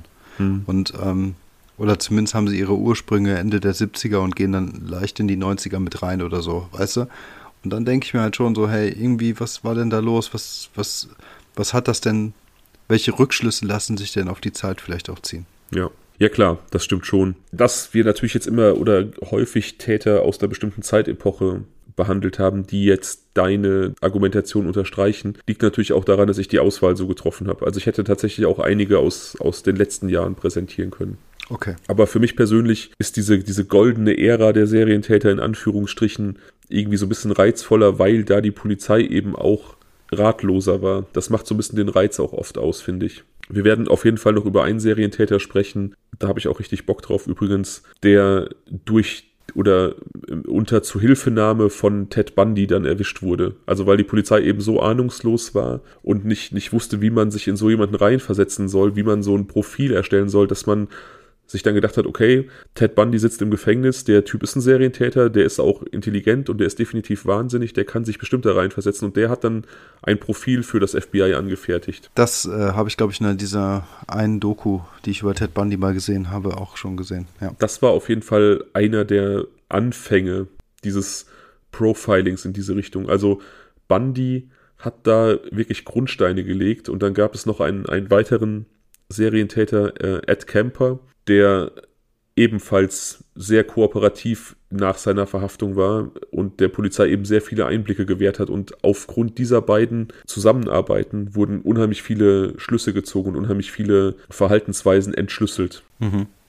Ja, interessant. Ja, wie gesagt, also die, die Geschichte mit, mit Bundy, also Bundy selber werden wir nicht behandeln, denke ich. Das ist, der ist auch ja einfach viel zu bekannt. Auch wenn wir mittlerweile schon bekanntere Fälle behandelt haben im Podcast, als ich es anfänglich gedacht hätte. Aber diesen Green River Killer, den werden wir uns auf jeden Fall auch noch angucken. Okay. Ja, dann wären wir, glaube ich, mit diesem Fall hier durch, oder? Hast du noch irgendwas zu ergänzen? Nee, definitiv nicht. Also wie gesagt, außer nochmal zu bekräftigen, dass meiner Meinung nach da tatsächlich einer der Täter zumindest, zumindest ausfindig gemacht wurde, ja. Ja, also wie schon gesagt, äh, das ist natürlich wirklich äh, die Ironie des Schicksals äh, erster Klasse, wenn es wirklich so gekommen sein sollte, dass eben der Täter dann wirklich auch von einem Serienmörder umgebracht wurde und ja. alles schreit ja danach, dass es auch so war. Nichtsdestotrotz bleibt es halt, äh, es bleibt diese unbefriedigende Komponente übrig, dass es halt keine so richtigen Motive gibt, dass es keine so richtigen Beweise gibt und dass es möglicherweise noch andere Täter gab, die unentdeckt blieben. Ja, genau. Also die Motivlage, die, die stresst mich gar nicht so sehr, weil für mich ist dieser Hass auf Frauen ausreichend. Das hat man häufiger gehabt. Das sind, das ist ein Motiv, mit dem ich mich anfreunden kann, dass das für manche Menschen eben schon reicht, um solche Taten zu begehen. Mich stört vielmehr, dass es eben noch offensichtlich Täter gibt oder zumindest Helfer, die unentdeckt geblieben sind und dass man ja diese letztendliche Antwort einfach nicht hat. Ja. Gehen wir einfach davon aus, dass dieser Täter in Anführungsstrichen seine gerechte Strafe bekommen hat. Ja. Ich mag den Fall jedenfalls, weil der, wie gesagt, so ein paar Elemente verbindet, die einfach ungewöhnlich sind. Eben ein Serientäter, der dann doch möglicherweise mehrere Männer umfasst und ein Serientäter, der von einem anderen Serientäter getötet wird. Und Serientäter Cold Cases gibt es tatsächlich, ja, gibt es immer wieder mal, aber es ist auch nicht so häufig, dass man darüber spricht. Man hat ja dann eher die, die Serientäterfälle in Dokus oder in, in Podcasts, die auch abgeschlossen sind. Ja, ja, ja, klar, auf jeden Fall. Nee, das ist auf jeden Fall ein extrem spannender Fall. Also, ähm, der ist durch und durch besonders, keine Frage. Er hat halt einfach so diese, ähm, ach, wie soll ich das sagen? Der hat so eine Distanz in sich, weißt du? Dass man halt, ähm, ja, da fehlen so ein paar Fakten, so ein paar andere Ansätze, so dass man noch, das, also mir fällt es ein bisschen schwer, da eine gewisse ähm, Tiefe reinzukriegen, weil es einfach für mich so eine Distanz darstellt irgendwie mhm. durch diese verschiedenen, also fehlenden äh, Merkmale wie zum Beispiel Motive und ähm, und auch, dass der, dass der Täter nicht so wirklich ähm, hundertprozentig identifiziert werden konnte und so. Das sind so Sachen, dadurch bleibt es halt für mich so ein bisschen so ein vages Terrain. Ja, kann ich total verstehen, ja. Kann ich total verstehen. Also für mich ist es halt ein bisschen abgeschlossener in meinem Kopf, eine rundere Sache als für dich wahrscheinlich, weil ich einfach mir relativ sicher bin, dass der Täter gestorben ist. Und für, für mich auch dieses Motiv Frauenhass irgendwie ja eins ist, mit dem ich leben kann, weil es man einfach, weil man es einfach häufiger schon mitbekommen hat, weil es leider kein seltenes Motiv ist. Ja, und vielleicht war es auch wirklich so dieser pure Zerstörungstrieb, der ihn da geritten hat. Ne? Also das kann ja auch einfach sein. Wahrscheinlich, ja. Ja, okay. ist, es ist grausam. Ne? Also man kann sich da gar nicht so richtig reinversetzen, dass es Menschen gibt, die, die wirklich aus so einem inneren Zwang heraus solche Dinge tun mit anderen Menschen. Ne? Nee, kann man auch gar nicht. Und als ich eben das so angerissen habe oder wie ich das bezeichnet habe, als irgendwie so westliche Kultur, ich finde es halt nochmal irgendwie was anderes. Ähm, und zwar was erschreckenderweise anderes, wenn es so jemanden gibt, der, ich sag mal, aus den eigenen westlichen Kreisen kommt, weißt du, der eine relativ ähnliche Sozialisation erfahren hat, der mehr oder minder äh, die gleichen Werte vermittelt bekommen hat und der einfach in sich so diese sadistischen und grausamen Triebe hat. Und äh, ja gut, wir haben jetzt bei Dama zum Beispiel darüber spekuliert, woran das gelegen haben könnte, an der fehlenden Nähe als Baby oder so. Aber ähm, Nichtsdestotrotz finde ich das halt grundsätzlich noch schlimmer, als wenn man weiß, dass so ein Serientäter aus einer total grausamen ähm, Region kommt, wo einfach seit Jahrzehnten nur Krieg herrscht. Ja, total. Total. Das ist auch eine Sache, die, die mich immer wieder erwischt und einholt, wenn es um ähm, Dschihadisten geht, also um Menschen, die dann hier aus, aus westlichen Kulturen zum IS gehen oder so, um dann da zu kämpfen oder Anschläge zu verüben. Da denke ich mir auch jedes Mal, wie kann das sein, dass jemand, der hier aufgewachsen ist, der die, der die, der die hiesigen Werte vermittelt bekommen hat, das hiesige Menschenbild, humanistische Menschenbild, dann sich von so einer Gewaltkultur angezogen fühlt. Ne? Aber genau. ja, das, das sind Fragen, die man halt sehr, sehr schwer beantworten kann. Natürlich gibt es da auch diverse Deutungsmuster und Erklärungsversuche, aber letztendlich hundertprozentig erfassen kann man es halt immer noch nicht. Nee, nee. Ach ja. Es bleibt auf jeden Fall das Entsetzen übrig. Also ja, wie gesagt, das ist ja hier im Endeffekt genauso. Wir wissen, wir wissen einfach, dass, dass ganz, ganz grauenhafte Dinge passiert sind und man kann sich das dann so lapidar mit so einem Hass auf Frauen erklären. Und das macht dann vielleicht auch Sinn, wenn man hört, dass der wahrscheinliche Täter eben als Kind von seiner Mutter missbraucht wurde. Wir wissen leider nicht in welchem Ausmaß und in welcher Art. Aber es bleibt natürlich trotzdem der Fakt, dass das eben vielen Menschen passiert und die dann eben nicht rumlaufen und Paare töten und Frauen die Brustwarzen abschneiden und sie verstümmeln und was weiß ich was tun. Ja, genau. Also ich meine, natürlich kann man sagen, Gewalt erzeugt Gegengewalt und es stimmt ja auch, ne, dass, dass man halt irgendwann, dass es total schwer ist, so eine Gewaltspirale zu beenden. Aber wie du schon gesagt hast, ne, dadurch werden nicht zwangsläufig irgendwelche Verstümmler geboren oder so. Ja, genau. Insofern finde ich es halt auch unbefriedigend, weil man halt einfach nicht weiß, was dann da genau der Auslöser war. War es das überhaupt? War es dann wirklich dieser Missbrauch in Kindertagen oder sind es vielleicht einfach wirklich Menschen, die unweigerlich zu Tätern geworden wären? Hm, ja, genau. Jetzt waren wir das erste Mal in Costa Rica, haben unseren ersten kostarikanischen Serientäter befasst. Ja, und das ist doch cool. Ja, unsere, unsere Landkarte erweitert sich langsam. Genau, das, das auf jeden Fall. Das finde ich auch. Wie auch übrigens die Landkarte der Länder, in denen wir bereits gehört wurden. Ich möchte das einfach mal ganz kurz ansprechen, weil das einer der Fakten ist, die mich richtig stolz machen in diesem Jahr-Podcast. Wir hatten ja am Anfang gedacht, das wäre cool, wenn uns mal irgendwer auch hören würde in einem anderen Land, nicht nur in Deutschland. Mittlerweile habe ich heute gesehen, sind wir bei 89 Ländern, in denen wir gehört wurden. Alter Schwede. Oh, ja. Das ist krass. Das ist halt auch einfach krass. Einfach diese, diese Zahl ist so surreal. Ja, komplett. Also ich frage mich ja nach wie vor, wer ihr alle seid und äh, also ob ihr alle Deutsche seid, warum ihr deutschen Podcast auch hört, ne, in deutscher Sprache Podcast und so. 89 Länder sind halt echt ein Pfund, ne? Ich habe jetzt zumindest äh, von einigen ähm, Zuhörerinnen erfahren, was es mit unserer finnischen Zuhörerschaft auf sich hat. Die haben mir nämlich erzählt, dass Finnen oft sehr gut Deutsch sprechen und es gibt so ein paar Zuhörerinnen, die ähm, Familie in Finnland haben und die dann da auch Werbung für uns gemacht haben. Also das dürfte unsere ganz ah. guten Zahlen in Finnland erklären, auf jeden Fall. Okay, cool. So ein Land tatsächlich, das irgendwie so eine krasse Anziehung auf mich ausübt, obwohl ich noch nie da war. Es gibt so, also Finnland und auch das Baltikum, also Estland, Lettland, Litauen, ziehen mich irgendwie magisch an, aber ich war noch nie da. Ich, aber ich würde, wenn du mich fragen würdest, ob ich dahin auswandern möchte, würde ich morgen meine Koffer packen. Ja, sagen. Ja. Geil, ja, interessant auf jeden Fall. Ja, finde ich auch. Also irgendwie so eine, als ob ich so eine innere Sehnsucht spüre nach dieser Region. Ich weiß nicht warum. Ich finde die, glaube ich, auch verlockend. Aber ich habe so eine ganz gesunde Distanz auch äh, zu diesen Ländern. Allein schon, dass man halt, ist das nicht in Finnland so, dass es dann, dass die irgendwann so diese Dunkelzeit haben? Ja, die Polarnacht, allerdings äh, Polarnacht, äh, natürlich ne? nicht in ganz Finnland, nur in äh, bestimmten Bereichen. Ja. Da hätte ich auch keinen Bock drauf. Da steigt dann wohl auch die Selbstmordrate ganz empfindlich genau, und ja. Ähm, ja kann mir es auch nicht vorstellen, ähm, einfach so, so lange Zeit von Dunkelheit umgeben zu sein, aber muss man ja nicht. Genau. Also, wobei ich mir schon wieder vorstellen könnte, sowas mal so Touri-mäßig zu beobachten, könnte auf jeden Fall auch interessant sein. Ja. Ähm, mal eine Woche oder so. Irgendwie. Aber ansonsten, ja, es ist auf jeden Fall spannend. Also, was sich da so dahin verschlägt oder warum du so diese diese, diese Gefühle in dir hast. Ich kann mir vorstellen, ich wollte hier immer mal so ein, wir haben ja mal über diese Herkunftsbestimmungen über DNA-Test gesprochen. Mhm. Und ich wollte das ja immer mal machen. Ich werde es auch irgendwann machen. Und ich kann mir vorstellen, dass das vielleicht da irgendwie ein relativ großer Teil meiner Wurzel liegt, dass so eine innere Sehnsucht einfach ist, so, dass meine, meine Gene mich rufen quasi. Das wäre natürlich mega cool, ne?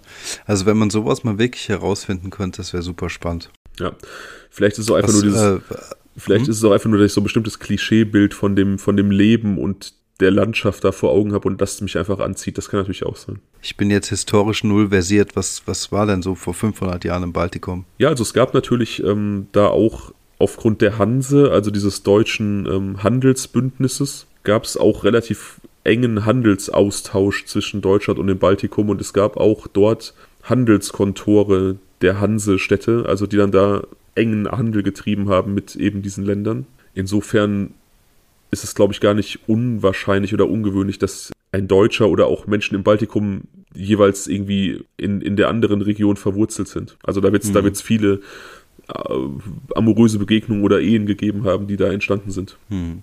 Ja, spannend auf jeden Fall. Also dann sollst du vielleicht auch mal so ein ähm, so ein so ein Heritage-Test mal machen. Ja, werde ich auf jeden Fall. Also werde ich auf jeden Fall, habe ich mir schon so lange so fest vorgenommen, muss ich echt mal machen. Weißt du, was auch spannend ist? Die Frage, ob du die Fußball-WM sehen wirst oder nicht. werde ich nicht. Ich auch nicht. Es ist wirklich, ich meine, du weißt, wie fußballverrückt ich an sich bin. Hashtag Werder Bremen verrückt.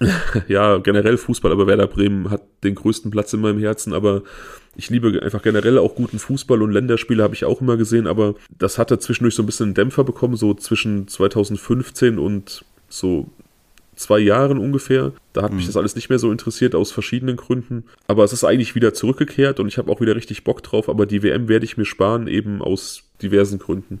Mhm. Einmal Katar halt, es ist Winter. Ich habe jetzt auch keinen, ich bin nicht im, in Stimmung für WM und ich möchte, auch wenn mein Verzicht natürlich einen Scheiß ändert, aber ich möchte das nicht unterstützen. Ja. Ja, und ehrlich gesagt interessiert mich auch die Nationalmannschaft eigentlich gar nicht mehr. Das ist für mich so ein bisschen so ein, ein Haufen von zwar sehr, sehr guten, aber auch sehr, sehr langweiligen Spielern, das also so also äh, wie soll ich sagen, persönlich, als, als Person langweilig. Hm. Ich habe da irgendwie nichts mehr, was mich, was mich interessiert, obwohl natürlich jetzt auch ein Spieler von Werder Bremen mit zur WM gefahren ist, einer der hässlichen Vögel. Und ähm, Ach cool. Eigentlich müsste ich allein deswegen die Spiele gucken, aber ich werde es mir verkneifen. Ich muss ganz ehrlich sagen, ich habe gar keine Ahnung von der Nationalmannschaft. Das ist äh, so wenig wie dieses Jahr hatte ich das, glaube ich, noch nie. Und ähm, was natürlich auch daran liegt, dass so viele Junge dazugekommen sind und da ich jetzt nicht regelmäßig Fußball gucke, ist es jetzt für mich, glaube ich, auch alles. Es sind sehr viele Unbekannte dabei.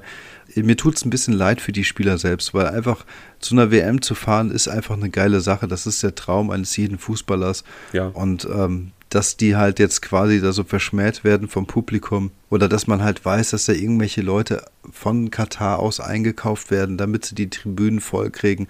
So Pseudo-Fußballfans aus dem Umland mit Trikots. Also, das ist schon eigentlich pervers, ne? Das kann man nicht anders sagen. Ja, ach, keine Ahnung ich, wie gesagt, ich, ich finde es auch ein bisschen schade. Ich glaube auch, es ist das Größte in so einem Fußballerleben, bei einer Weltmeisterschaft zu spielen, sein Land zu vertreten und halt sich auf dieser Bühne zu präsentieren. Und aus dem Gesichtspunkt finde ich es natürlich auch schade, wenn das unter so einem schlechten Stern steht und wenn viele Leute es boykottieren, aber ich kann es einfach, ich kann es wirklich mit, also ich will jetzt gar nicht so hypermoralisch rüberkommen, aber ich kann es mit meinem Gewissen nicht vereinbaren, mir das anzugucken. Ja, ich sehe es genauso. Und ich meine, wie gesagt, ähm, es ist halt null eine Fußballnation. Äh, die sind schon sehr fußballverrückter an sich, ne? Das ja, aber nee, da gibt es einen, äh, da gibt's einen äh, Journalisten, der sich da sehr intensiv, ich glaube, der ist vom ZDF oder sowas, mit auseinandergesetzt hat, seit zehn Jahren oder so das ganze Thema schon begleitet, auch einen Podcast wohl dazu aufgenommen hat.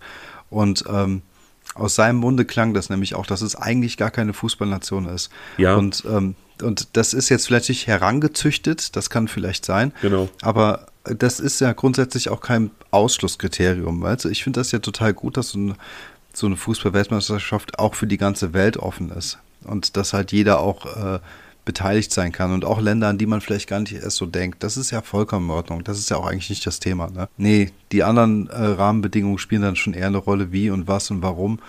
Und hinzu kommt für mich auch die Jahreszeit. Also da bin ich auch komplett bei dir. Ich finde so im Winter eine Fußball-Weltmeisterschaft, das ist irgendwie ja. strange. Ne? Genau, also auch wenn jetzt, wenn jetzt irgendwie Katar ein Land wäre, in dem, weiß ich nicht, sprichwörtlich Milch und Honig fließen und es allen super geht, würde ich es mir, glaube ich, nicht reinziehen, weil einfach die Jahreszeit mich stört. Ja, ich bin genau. allerdings tatsächlich voll im Weihnachtsfeeling schon irgendwie. Das war ich die letzten Jahre auch nicht so richtig. Das hat mich dieses Jahr schon so ein bisschen erwischt. Äh, okay. Finde ich, find ich ganz ich cool. Ja. ja, das ist auf jeden Fall cool. Ja. Habe ich seit langen, langen Jahren nicht mehr gehabt. Aber egal. Es ist noch was Spannendes. Und zwar nicht die Frage, ob ich die Fußball-WM gucke oder nicht. Heute wurde sich für Option C beim Was wäre wenn entschieden. Also mal nicht die goldene Mitte, ah. sondern mal was anderes. Okay, warte. Das heißt, ich soll jetzt in meine Liste schauen, ne? ich bitte darum, ja. Ja, okay. Ich mache jetzt was, was Politiker äh, machen. Ich wiederhole das Gesagte, um Zeit zu gewinnen. Du hast mir, du hast mir also gerade gesagt, dass C gewählt wurde, Fabian. C, C wurde gewählt. Okay, ja. C wurde gewählt, Ja. ja. Es war nicht B und es war nicht A. Nein, Okay, Fabian, bist du bereit für die Frage? Ich habe sie zufälligerweise jetzt geöffnet. verrückt. Magie, als ob, als ob du es geahnt hättest, quasi. Ja, ja. Ja, hau rein. Bist, du- bist du bereit? Ja, bitte. Möchtest du noch einen Schluck trinken? Meine Dose ist leider leer. Wann trinkst du denn, wenn du die ganze Zeit redest? Die ganze Zeit, ich habe hier diese, diese 05er Büchse so ganz nonchalant nebenbei leer gemacht. Oh, okay, alles klar, Fabian. Was wäre, wenn du in einem Land deiner Wahl leben dürftest? Welches wäre das?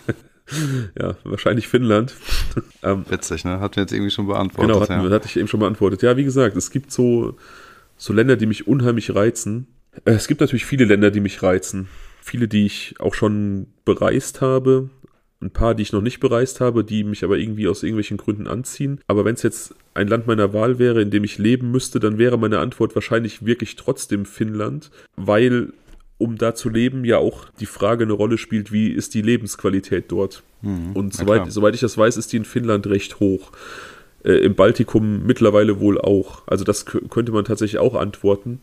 Ansonsten könnte ich mir tatsächlich vorstellen, in Österreich oder der Schweiz zu leben, also in bestimmten Teilen. Mhm. Ich war ja neulich am ähm, Comer See in Italien und bin natürlich auch durch die komplette Schweiz gefahren, von Basel bis äh, Lugano. Und mir ist aufgefallen, wie schön es da einfach in so vielen Orten ist. Ne? Also quasi alles um den St. Gotthard rum bis Lugano quasi ist absolut traumhaft. Und ich habe super oft gedacht, ich möchte jetzt hier eigentlich aussteigen, zu so einem Haus laufen und fragen, ob ich da einen Monat abhängen darf. Äh, und Lugano an sich ist auch eine super geile Stadt. Also Schweiz, Österreich, Finnland, Baltikum. Ich denke, das sind meine Antworten. Als Kind hätte ich wahrscheinlich USA geantwortet. Da war ich durch Hollywood so indoktriniert, dass ich dachte, das ist das geilste Land auf Gottes Erden. Und von Reisen dorthin weiß ich auch, dass es auch ein geiles Land ist, tatsächlich. Aber da gibt es einfach auch zu viel, was mich stört. Das sind wir wieder beim, beim, bei der Lebensqualität. Die sehe ich da nicht so, dass ich da unbedingt hin möchte. Also Hm. permanent. Ah, interessant. Ja, cool.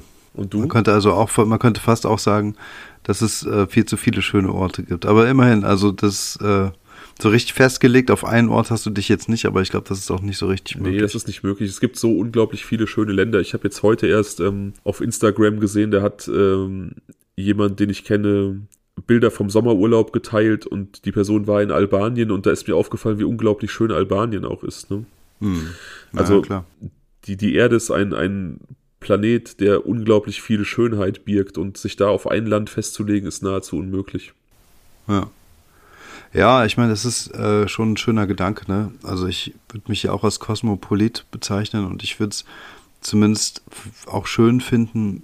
Also ich glaube, die Idealvorstellung wäre tatsächlich so im Zwei-Jahres-Turnus in verschiedenen Ländern zu leben. Übertrieben, ja. Das wäre mega. Äh, vielleicht auch nicht für immer, vielleicht aber mal so zehn Jahre lang oder so. Weißt du, und ich wüsste noch gar nicht, welche Länder. Also aktuell, grundsätzlich bin ich so ein Typ, typ der ähm, immer sagt, ich würde gerne im Süden leben, weiß aber natürlich auch, welche Probleme man im Süden hat, so dass ich das gar nicht so pauschal sagen würde. Ich glaube auch, dass ich Österreich und Schweiz total schön finden würde. Äh, Das kann ich mir auch vorstellen, aber tendenziell würde ich jetzt, wenn du mich jetzt, jetzt fragst, würde ich wohl am ehesten Frankreich sagen. Frankreich ist natürlich auch ein wirklich schön. Also natürlich kommt immer auch drauf an, wo, aber ich habe ja, glaube ich, schon mal, haben wir, glaube ich, schon mal drüber gesprochen. Also diese Voralpenregion ist ein Traum, da würde ich auch sofort hinziehen. Und die Richtung Süden, also fast schon Richtung Spanien runter, die Ardèche, traumhaft. Ja. Meine Mutter hat ja immer so ein bisschen davon geträumt, ähm, keine Ahnung, wenn dann irgendwie, also du weißt es ja, meine Mutter war ja, bevor sie mit meinem Vater verheiratet war, mit einem Italiener verheiratet und hat auch auf Sizilien zeitweise gelebt. Hm. Und die fand Sizilien immer total geil und die hat auch so ein bisschen so latent davon geträumt. Also jetzt glaube ich nicht so, dass sie es umgesetzt hätte, aber so als fixe Idee, wenn man dann hier irgendwie in Ruhestand geht und so die Zelte abzubrechen und irgendwie in der Toskana zu leben, weil die halt auch die Toskana so schön fand. Hm. Ich glaube, mein Vater hätte da auch sehr gut mit leben können. Leider ähm, werden wir nicht erfahren, ob sie es getan hätten, wenn sie in den Ruhestand gegangen wären. Aber ja, ich, ich hätte, also ich kann die beiden da sehen. Ich hätte das cool gefunden. Hm. Ja, das hätte ich mir bei denen auch extrem gut vorstellen können. Ja. Ähm, ich finde es grundsätzlich gut, wenn Leute im Ruhestand oder dann, wenn sie wirklich können. Ah, weil man ist ja eigentlich irgendwie, was soll man sagen, das Leben vergeht eh viel zu schnell und man ist so sehr in seinem Trubel gefangen und in seinen Rhythmen, dass man halt äh, solche großen Schritte nur die wenigsten wagen. Ja. Solche großen Schritte. Und ähm, deswegen ziehe ich den Hut vor denjenigen, die ähm, einfach so weltoffen und so fit noch im Köpfchen sind, dass sie halt ähm, und so mutig natürlich auch im, im Rentenalter einfach sagen und tschüss, ich mache jetzt einfach. Ja, weil in vielen Ländern bist du einfach ein Großverdiener mit einer deutschen Rente. Das ist ja auch der halt, Grund, warum das viele halt das machen. Ne? Weil, weil, einfach das Leben hier teurer wird, die Rente reicht dann hinten und vorne teilweise nicht und in anderen Ländern ist das Preis-Leistungs-Verhältnis eben ein anderes. Das, das treibt dann ja einige Rentner teilweise auch eigentlich gegen ihren Willen hier weg. Und das ist halt auch schade. Ne? Wenn du dein Leben lang gearbeitet hast, solltest du auch die Früchte deines Ruhestands in, in deiner Heimat genießen können, wenn du es möchtest. Aber grundsätzlich hm. bin ich vollkommen bei dir. Also die Leute, die dann noch diesen Mut aufbringen. Man wird ja auch in der Regel, je älter man wird, desto unflexibler wird man oder kann sich schwerer auf neue Gegebenheiten einstellen, oftmals. Aber wenn man es dann hin, hinbekommt und es gelingt, dann finde ich es auch sehr bemerkenswert und ja, Hut ab dann. Ja, auf alle Fälle. Okay, was hast du heute als weitere Besonderheit, Besonderheit mitgebracht? Ach ja, genau. Wir hatten ja die Kategorie Dislike schon eingeführt. Mhm. Ohne dich wäre das Leben besser. Und als Gegengewicht hattest du, wie gesagt, die Kategorie angeregt One Love. Durch dich ist das Leben schöner. Und das haben wir heute zum ersten Mal, oder diese Kategorie bedienen wir heute zum ersten Mal. Und ich hatte ja angekündigt, dass es für mich das gleiche ist. Also Dislike und Like sind heute eins. Die sozialen Netzwerke. Ah ja, okay. Ich habe eine krasse Hassliebe zu den sozialen Netzwerken. Also ich nutze sie, ich nutze sie auch aktiv und ich finde es auch gut, mit Menschen in Kontakt bleiben zu können, die man sonst nicht mehr sehen würde oder selten sehen würde, dass die ihr Leben teilen. Ich teile Aspekte meines Lebens. Ich äh, finde es für den Podcast geil, dass wir da diese Plattform geschaffen haben, mit unserer Community auch zu ähm, kommunizieren und mit Leuten in Kontakt zu kommen. Das ist richtig, richtig geil. Zugleich hasse ich die sozialen Netzwerke aber wie die Pest, weil sie so ein Sammelbecken der Oberflächlichkeiten sind, weil sie durch diese dauernde Vergleichbarkeit und dieses Fordern von Vergleichen einfach dazu führen, dass Menschen äh, unzufrieden durch ihr Leben gehen, psychische Probleme entwickeln, Komplexe entwickeln, Depressionen entwickeln. Es werden Lügen verbreitet über die sozialen Netzwerke. Es wird aktiv daran gearbeitet, Demokratien auszuhöhlen. Es sind Menschen da, die einfach nur Negativität und Hass verbreiten und trollen, quasi Online-Mobbing betreiben. Es ist halt ein sehr, sehr beschissener Ort, auch in vielerlei Hinsicht. Aus der Hinsicht auch nochmal vielen Dank an unsere Zuhörer und die Leute, die uns bei Instagram folgen, dass unsere kleine Social Media Bubble so ein positiver Ort ist. Vielen Dank dafür. Ja, das ist auch nicht selbstverständlich. Definitiv nicht. Aber wie gesagt, das, diese Gedanken, die, die widerstreiten in mir immer so ein bisschen und äh, ich, ich habe da wirklich sehr, sehr gespaltene Gefühle für diese soziale Netzwerkgeschichte. Ähm, und ich glaube tatsächlich, dass auch wenn es viele Annehmlichkeiten bringt, die Welt an sich besser wäre, wenn es sie nicht geben würde. Mhm. Ich habe zum Beispiel neulich eine Studie gelesen, ähm, die einen rasanten Anstieg der Depressionsrate von jungen Mädchen zwischen 11 und 16 mit ähm, der Etablierung von Instagram in Verbindung bringt. Und das ergibt absolut Sinn in meinen Augen. Eben durch dieses sich immer vergleichen müssen, was Frauen ja häufig noch mal viel, viel stärker trifft als Männer. Und dieses, mhm. dieses, dieses Vorgaukeln der sozialen Medien, dass alle anderen perfekt sind, aber man selber da nicht mithalten kann. Es ist halt so ein 24-7-Ding, ne? Also die sozialen Unterschiede, die ähm, physischen, biologischen Unterschiede, die werden halt dauerhaft thematisiert. Ne? Also wenn jetzt jemand einfach aussieht wie aus dem Ei gepellt und einfach äh, eine, eine, absolute Naturschönheit ist und das halt dauerhaft postet, dann ähm, können diejenigen Menschen, die vielleicht nicht so ein Glück haben, sich das dauerhaft und immer wieder angucken. Und ja. das ist halt etwas, was es früher nicht gegeben hat. Und aber auch dieses Sozialgefälle ist halt sehr stark spürbar, weil du halt permanent mit äh, Prunk und Luxus irgendwie protzen kannst und äh, ja, aber andere können sich das halt nur ansehen. Und der auch teilweise gar nicht real ist. Mir hat mal das, mir, das davon ab, ja, ja, Mir hat mal ein Bekannter vor einiger Zeit erzählt, ähm, eine, eine Angestellte und ein, äh, ein anderer Angestellter aus, aus der Firma, wo er arbeitet, also zwei, zwei Leute, beste Freunde quasi. Und er hat dann bei denen auf Instagram immer gesehen, die sind oft zusammen weg und immer wenn die dann Bilder von sich gepostet haben, dann stand da irgendwo eine Champagnerflasche im Bild, also so Moët Chandon, ja. Mhm. Und er hat die dann irgendwann mal angesprochen meinte so, ey, jetzt mal unter uns, ihr arbeitet beide hier im selben Betrieb wie ich, ich weiß ungefähr, was ihr verdient, wie läuft das, dass ihr quasi jeden zweiten Tag Shampoos trinkt.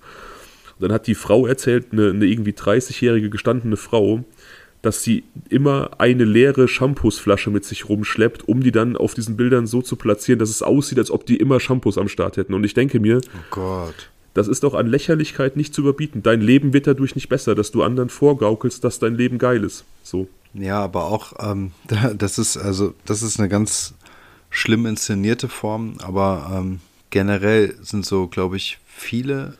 Ich habe das auch mal in irgendeinem Beitrag gesehen. Das war ähm, so eine Frau, die ähm, auch jede Gelegenheit genutzt hat, um irgendwie Fotos von sich aufzunehmen in so diesem klassischen 45-Grad-Winkel und ähm, die dann, keine Ahnung, neben Bettlern und weiß ich nicht was sich fotografiert hat, wo halt sowas dann auch noch zum Vorschein kam, so nach dem Motto, hier tue ich mal was Gutes, hier bin ich äh, an dem und dem Monument, hier mache ich das, so dass man das, dass man dieses sich selbst diese Selbstinszenierung dauerhaft quasi als Vehikel mit sich rumschleppt, finde ich einfach total schrecklich. Ich meine, klar macht man immer wieder schöne Fotos, wenn man irgendwie reist und so. Aber das quasi zum dauerhaften Programm zu machen, zum Tagesprogramm, zum Pflichtprogramm. Ja. Ich muss jetzt vier, fünf, sechs, wie oft mal auch immer am Tag irgendwas posten und am, am besten ist es einmal, wie ich was esse, am besten ist es einmal, wie ich gut aussehe und was Neues anziehe, am besten ist es einmal, wie ich was Gutes tue, am besten ist es einmal, wie ich äh, im, im Fitnessstudio bin und sowas halt, weißt du? Ja, und das ist ja, das ist ja auch dann teilweise kein schönes Leben. Ich habe es auch schon an irgendwelchen Touristenspots erlebt, dass Leute da Schlange standen für Fotos und sich einfach nur gestresst haben, weil sie unbedingt dieses Foto für Insta brauchten. Es gibt ja so gewisse Bilder, die muss man dann einfach haben. Und ja. man, hat, man hat dann den Moment oder halt dieses, dieses, diese, diesen Ort an sich gar nicht wahrgenommen und gar nicht geschätzt, weil es halt nur um das Foto ging. Ne? Also das genau. war am krassesten. Es gibt, ich war in Brügge und da gibt es so eine, so eine kleine Brücke, ich habe keine Ahnung, wie die heißt, und das ist auf jeden Fall ein relativ beliebter Spot. Da standen die Leute Schlange, ich bin kaum durchgekommen, ja, und alle sahen gestresst aus, aber haben dann halt versucht, irgendwie auf den Fotos möglichst äh, einen auf, äh, ah, ist alles so cool hier zu machen. Und ich finde es halt so schade. Wie gesagt, ich, ich finde es auch schön, wenn ich, wenn ich schöne Urlaubsfotos von Menschen sehe, die ich kenne. Ich teile auch gerne schöne Fotos, wenn ich irgendwo war. Mhm. Aber wenn das zum Stress ausartet, dann lasse ich es halt sein, so, ne? Und ich finde halt, dass es sehr, sehr viel Negatives bringt. Und gerade eben diese Vergleichbarkeit. Du hast eben gesagt, wenn Menschen irgendwie Naturschönheiten sind und machen dann irgendwie schöne Bilder von sich und laden die hoch, man weiß ja auch immer nie, was dahinter steckt. Wenn ich irgendwie ein Selfie mache, dann sehe ich immer aus wie Lumpi. Ich bin der unfotogenste Mensch der Welt, ja. Ich gucke dann irgendwie schief, meine Augenringe kommen raus, so. Aber ich versuche es dann halt auch nur zweimal, dann habe ich keine Geduld mehr. Dann denke denk ich mir, okay, das Bild muss es jetzt sein. Und andere Leute, die machen halt 100 und auf zwei sehen die dann vorzeigbar aus, dann werden die nochmal gefiltert und mit Photoshop bearbeitet. Und das, was wir sehen, ist ja in 90 Prozent nicht die Realität, also nicht die ungefilterte Realität. Ne? Ja, aber das, das meinte ich noch nicht mal. Ich meine, klar, das, das ist halt, wenn es so ähm, sehr barbiehafte, ähm, weiß nicht, Wangenpartien sind mit so leichtem Rouge automatisch drauf und die Augen erweitert werden, so diese ganzen Schönheitsfilter und so. Das meinte ich noch gar nicht, sondern ich meine wirklich einfach ähm, die Situation, es gibt halt einfach ein gewisses, ähm, ein standardmäßiges, sage ich mal, ästhetisches Empfinden, das wir haben, das beruht häufig auf einer gewissen Form von Symmetrie. Und diese Schönheitsideale, ja. die wir haben, die werden natürlich auch in den Medien gemacht. Jetzt sind die Medien natürlich sozial, das heißt also, die werden noch quasi untereinander verbreitet und es generiert natürlich auch Star-Kulti innerhalb normaler Menschen. Ne? Also es, man hat quasi dadurch die Möglichkeit, sich selbst einen Star-Kult zu verpacken oder zu verpassen. Aber mhm. was ich eigentlich nur meinte, ist, dass man halt diesen dauerhaften Vergleich hat. Also wenn du, sagen wir mal, vor 30 Jahren jemanden oder einen Mitschüler oder eine Mitschülerin in der Klasse hattest, die oder der besonders gut aussah, dann hat man diese Person eben nur in der Schule gesehen. Das war so die Möglichkeit des Vergleichs. Aber dadurch, dass es digital und überall jetzt passiert, kann halt dieser standardmäßige Vergleich und das unabhängig von irgendwelchen Filtern oder sowas halt dauerhaft und immer passieren. Ja.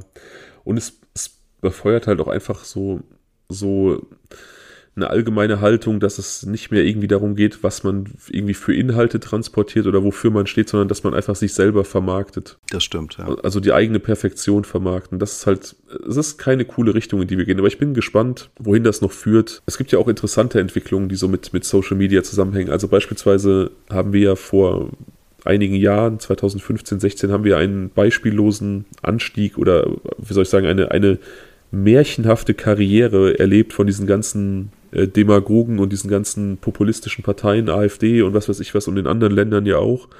Und mhm. das wäre ohne die sozialen Netzwerke in diesem Maß gar nicht möglich gewesen, meiner Meinung nach, weil da eben so viele Unwahrheiten transportiert wurden, weil sich da Menschen einfach verbinden konnten. Und zu der Zeit habe ich die sozialen Medien noch viel, viel kritischer gesehen als heute, weil ich einfach deren Rolle in diesem Aufstieg von diesen demokratiefeindlichen Parteien gesehen habe und mich gefragt habe, oder ich habe keinen Weg gesehen, wie man das aufhalten kann. Mittlerweile haben die so ein bisschen an Schwungkraft verloren, sich so ein bisschen entzaubert und ich bin guten Mutes, dass das vielleicht auch so ein Gradmesser ist, dass die Gesellschaft an sich auch irgendwie lernt und vielleicht dann auch irgendwie diese, diese Perfektionskult in sozialen Medien irgendwann aufhört und man das wirklich als positiven Ort nutzen kann. Ja, möglicherweise. Ich bin da nicht so ganz zuversichtlich, aber ich finde, ich, ich habe aber auch grundsätzlich gar nicht so viel damit zu tun, deswegen.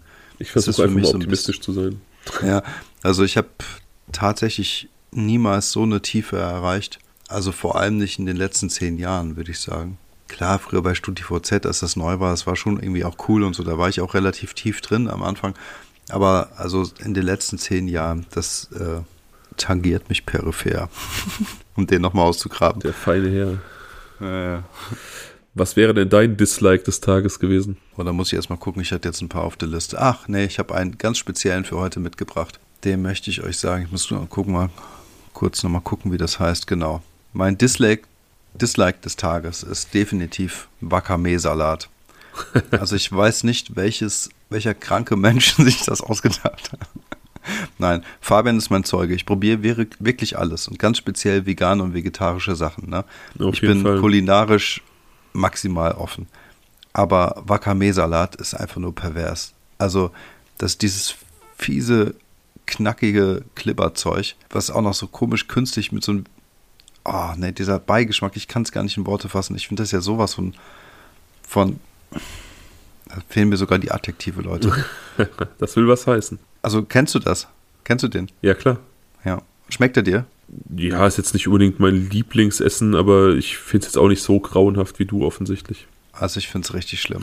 Aber ich ganz, bin ja ganz schlimm. Das ist definitiv zum Glück etwas, das ich aus meinem Leben ausschließen kann.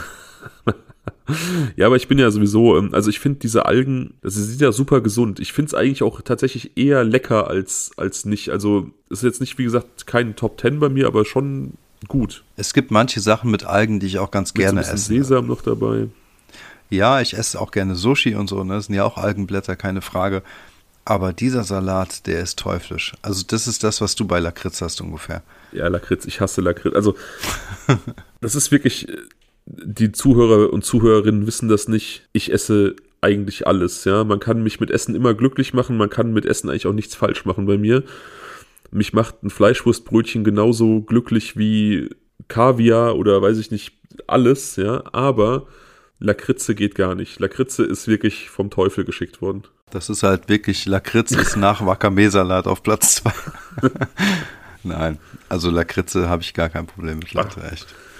Bah. Weiß, wisst ihr, was richtig genial ist? Wie konnte ich das nur vergessen, Fabian? Was denn? Leider nichts für dich. In Frankreich gibt es Airways-Kaugummis. So, okay. Das ist ja, äh, genau, Maron Mousse, das war eher so ein Quark, ne? Also das habe ich ja, glaube ich, beim letzten Mal schon revidiert. Ja, genau. Ähm, äh, es gibt äh, Airways-Kaugummis mit Lakritzgeschmack. Ja, eklig. Der Hammer. Gab's, der hier, Hammer. hier auch mal eklig. Also die, sehen, die sehen schon von der Verpackung so stylisch aus, weil die so schwarz sind. Die sind mega. Nee, ich, boah, nee, richtig eklig. Also, weiß ich nicht. So, und dann weiß ich nicht, dann so, nee, das ist auf meiner, auf meiner, auf meiner persönlichen Verachtungsliste wirklich ganz, ganz weit unten. Wisst ihr, der Fabian, der kann sich alles mit True Crime mäßig reinziehen. Das ist überhaupt gar kein Problem. Der kann sich wahrscheinlich sogar Tatortbilder ansehen. Das würde ihm nicht wehtun. Aber wenn, wenn man ihm irgendwie sein, mit das Geschenkpapier mit einer Lakritzschleife umwickeln würde, dann wird er wahrscheinlich im Strahl kotzen. Würde ich nicht auspacken, ja. dann gibt es natürlich noch so, so gibt's natürlich noch so menschgewordene Lakritze, ne? So Trump quasi. Der, der Typ ist einfach menschgewordene Lakritze, das geht halt auch gar nicht. Aber, boah, nee, Lakritze, boah, nee. Egal, schwamm drüber, das, das Thema wechseln wir jetzt ganz schnell. Ja. Ich wollte dir eigentlich noch so verschiedene Kategorien vorlesen, die uns die Zuhörer geschickt haben letzte Woche, als ich gefragt habe, Aber wir, wir haben jetzt echt viel und auch schön geredet und ich finde, das, das sprengt jetzt so in den Rahmen so ein bisschen. Ja, kann sein. Schieben wir es Also einfach ich- in die nächste Woche. Ja, okay. Aber ich bin schon sehr gespannt. Da sind ein paar coole Sachen bei. Da sind ein, zwei Sachen bei, die ich richtig geil finde, aber die leider so in Podcast-Form nicht umsetzbar sind, finde ich. Aber schauen wir dann. Hast du denn, Okay. hast du denn was wäre wenn Szenarien, die du für die nächste Woche schon vorstellen möchtest? Ach, Leute. Nee. Mm Machen wir auch nicht. Nee, also ich habe jetzt nur die gleichen alten und ich habe das Gefühl, dass sie so ein bisschen ausgeleiert sind. Ja, musst neue schaffen. Ja, genau. Genau, eine Sache wollte ich noch sagen. Und für die Leute, die immer wieder fragen, wann wir denn unser Postfach haben, ich habe es eingerichtet. Es muss jetzt noch irgendwie freigeschaltet werden. Das dauert noch zehn Tage oder so. Werde ich dann bei Instagram mitteilen, wenn es quasi benutzungsfertig ist. Sehr schön. Und denkt dran, wenn ihr euch äh, uns ansonsten gerne unterstützen möchtet, das könnt ihr gerne tun, über den Kofi-Link, den ihr hoffentlich in der Videobeschreibung findet. äh, in der Spotify-Beschreibung. Ja, ich werde ihn einfügen, dann findet man ihn ganz einfach. Nice. Auf jeden Fall. Und natürlich auch da nochmal vielen Dank an die Leute, die es schon getan haben. Ja, auf jeden Fall. Wie immer freuen wir uns auf Feedback zum Fall. Schreibt uns gerne. Das war ähm, die letzten Male auch wirklich überwältigend. Ich war wirklich lange damit beschäftigt, teilweise die, die Nachrichten durchzugehen. Ich mache dann immer Screenshots und schicke die Daniel weiter. Also der ist dann auch meistens auf dem Laufenden. Ja, ich freue mich immer mega. Habe ich ja irgendwann schon mal gesagt, wenn ich sehe, dass der Fabian mir ein Bild schickt, dann ähm, das ist dann wie so ein das ist wie so ein kleines Geschenk, das ich dann auspacken kann. oh, das hast du schön gesagt. Das ist ein sehr, sehr schönes Danke. Schlusswort. Dann äh, würde ich sagen, hören wir uns nächste Woche. Jo, bis nächste Woche. Bis dann. Macht's gut. Ciao.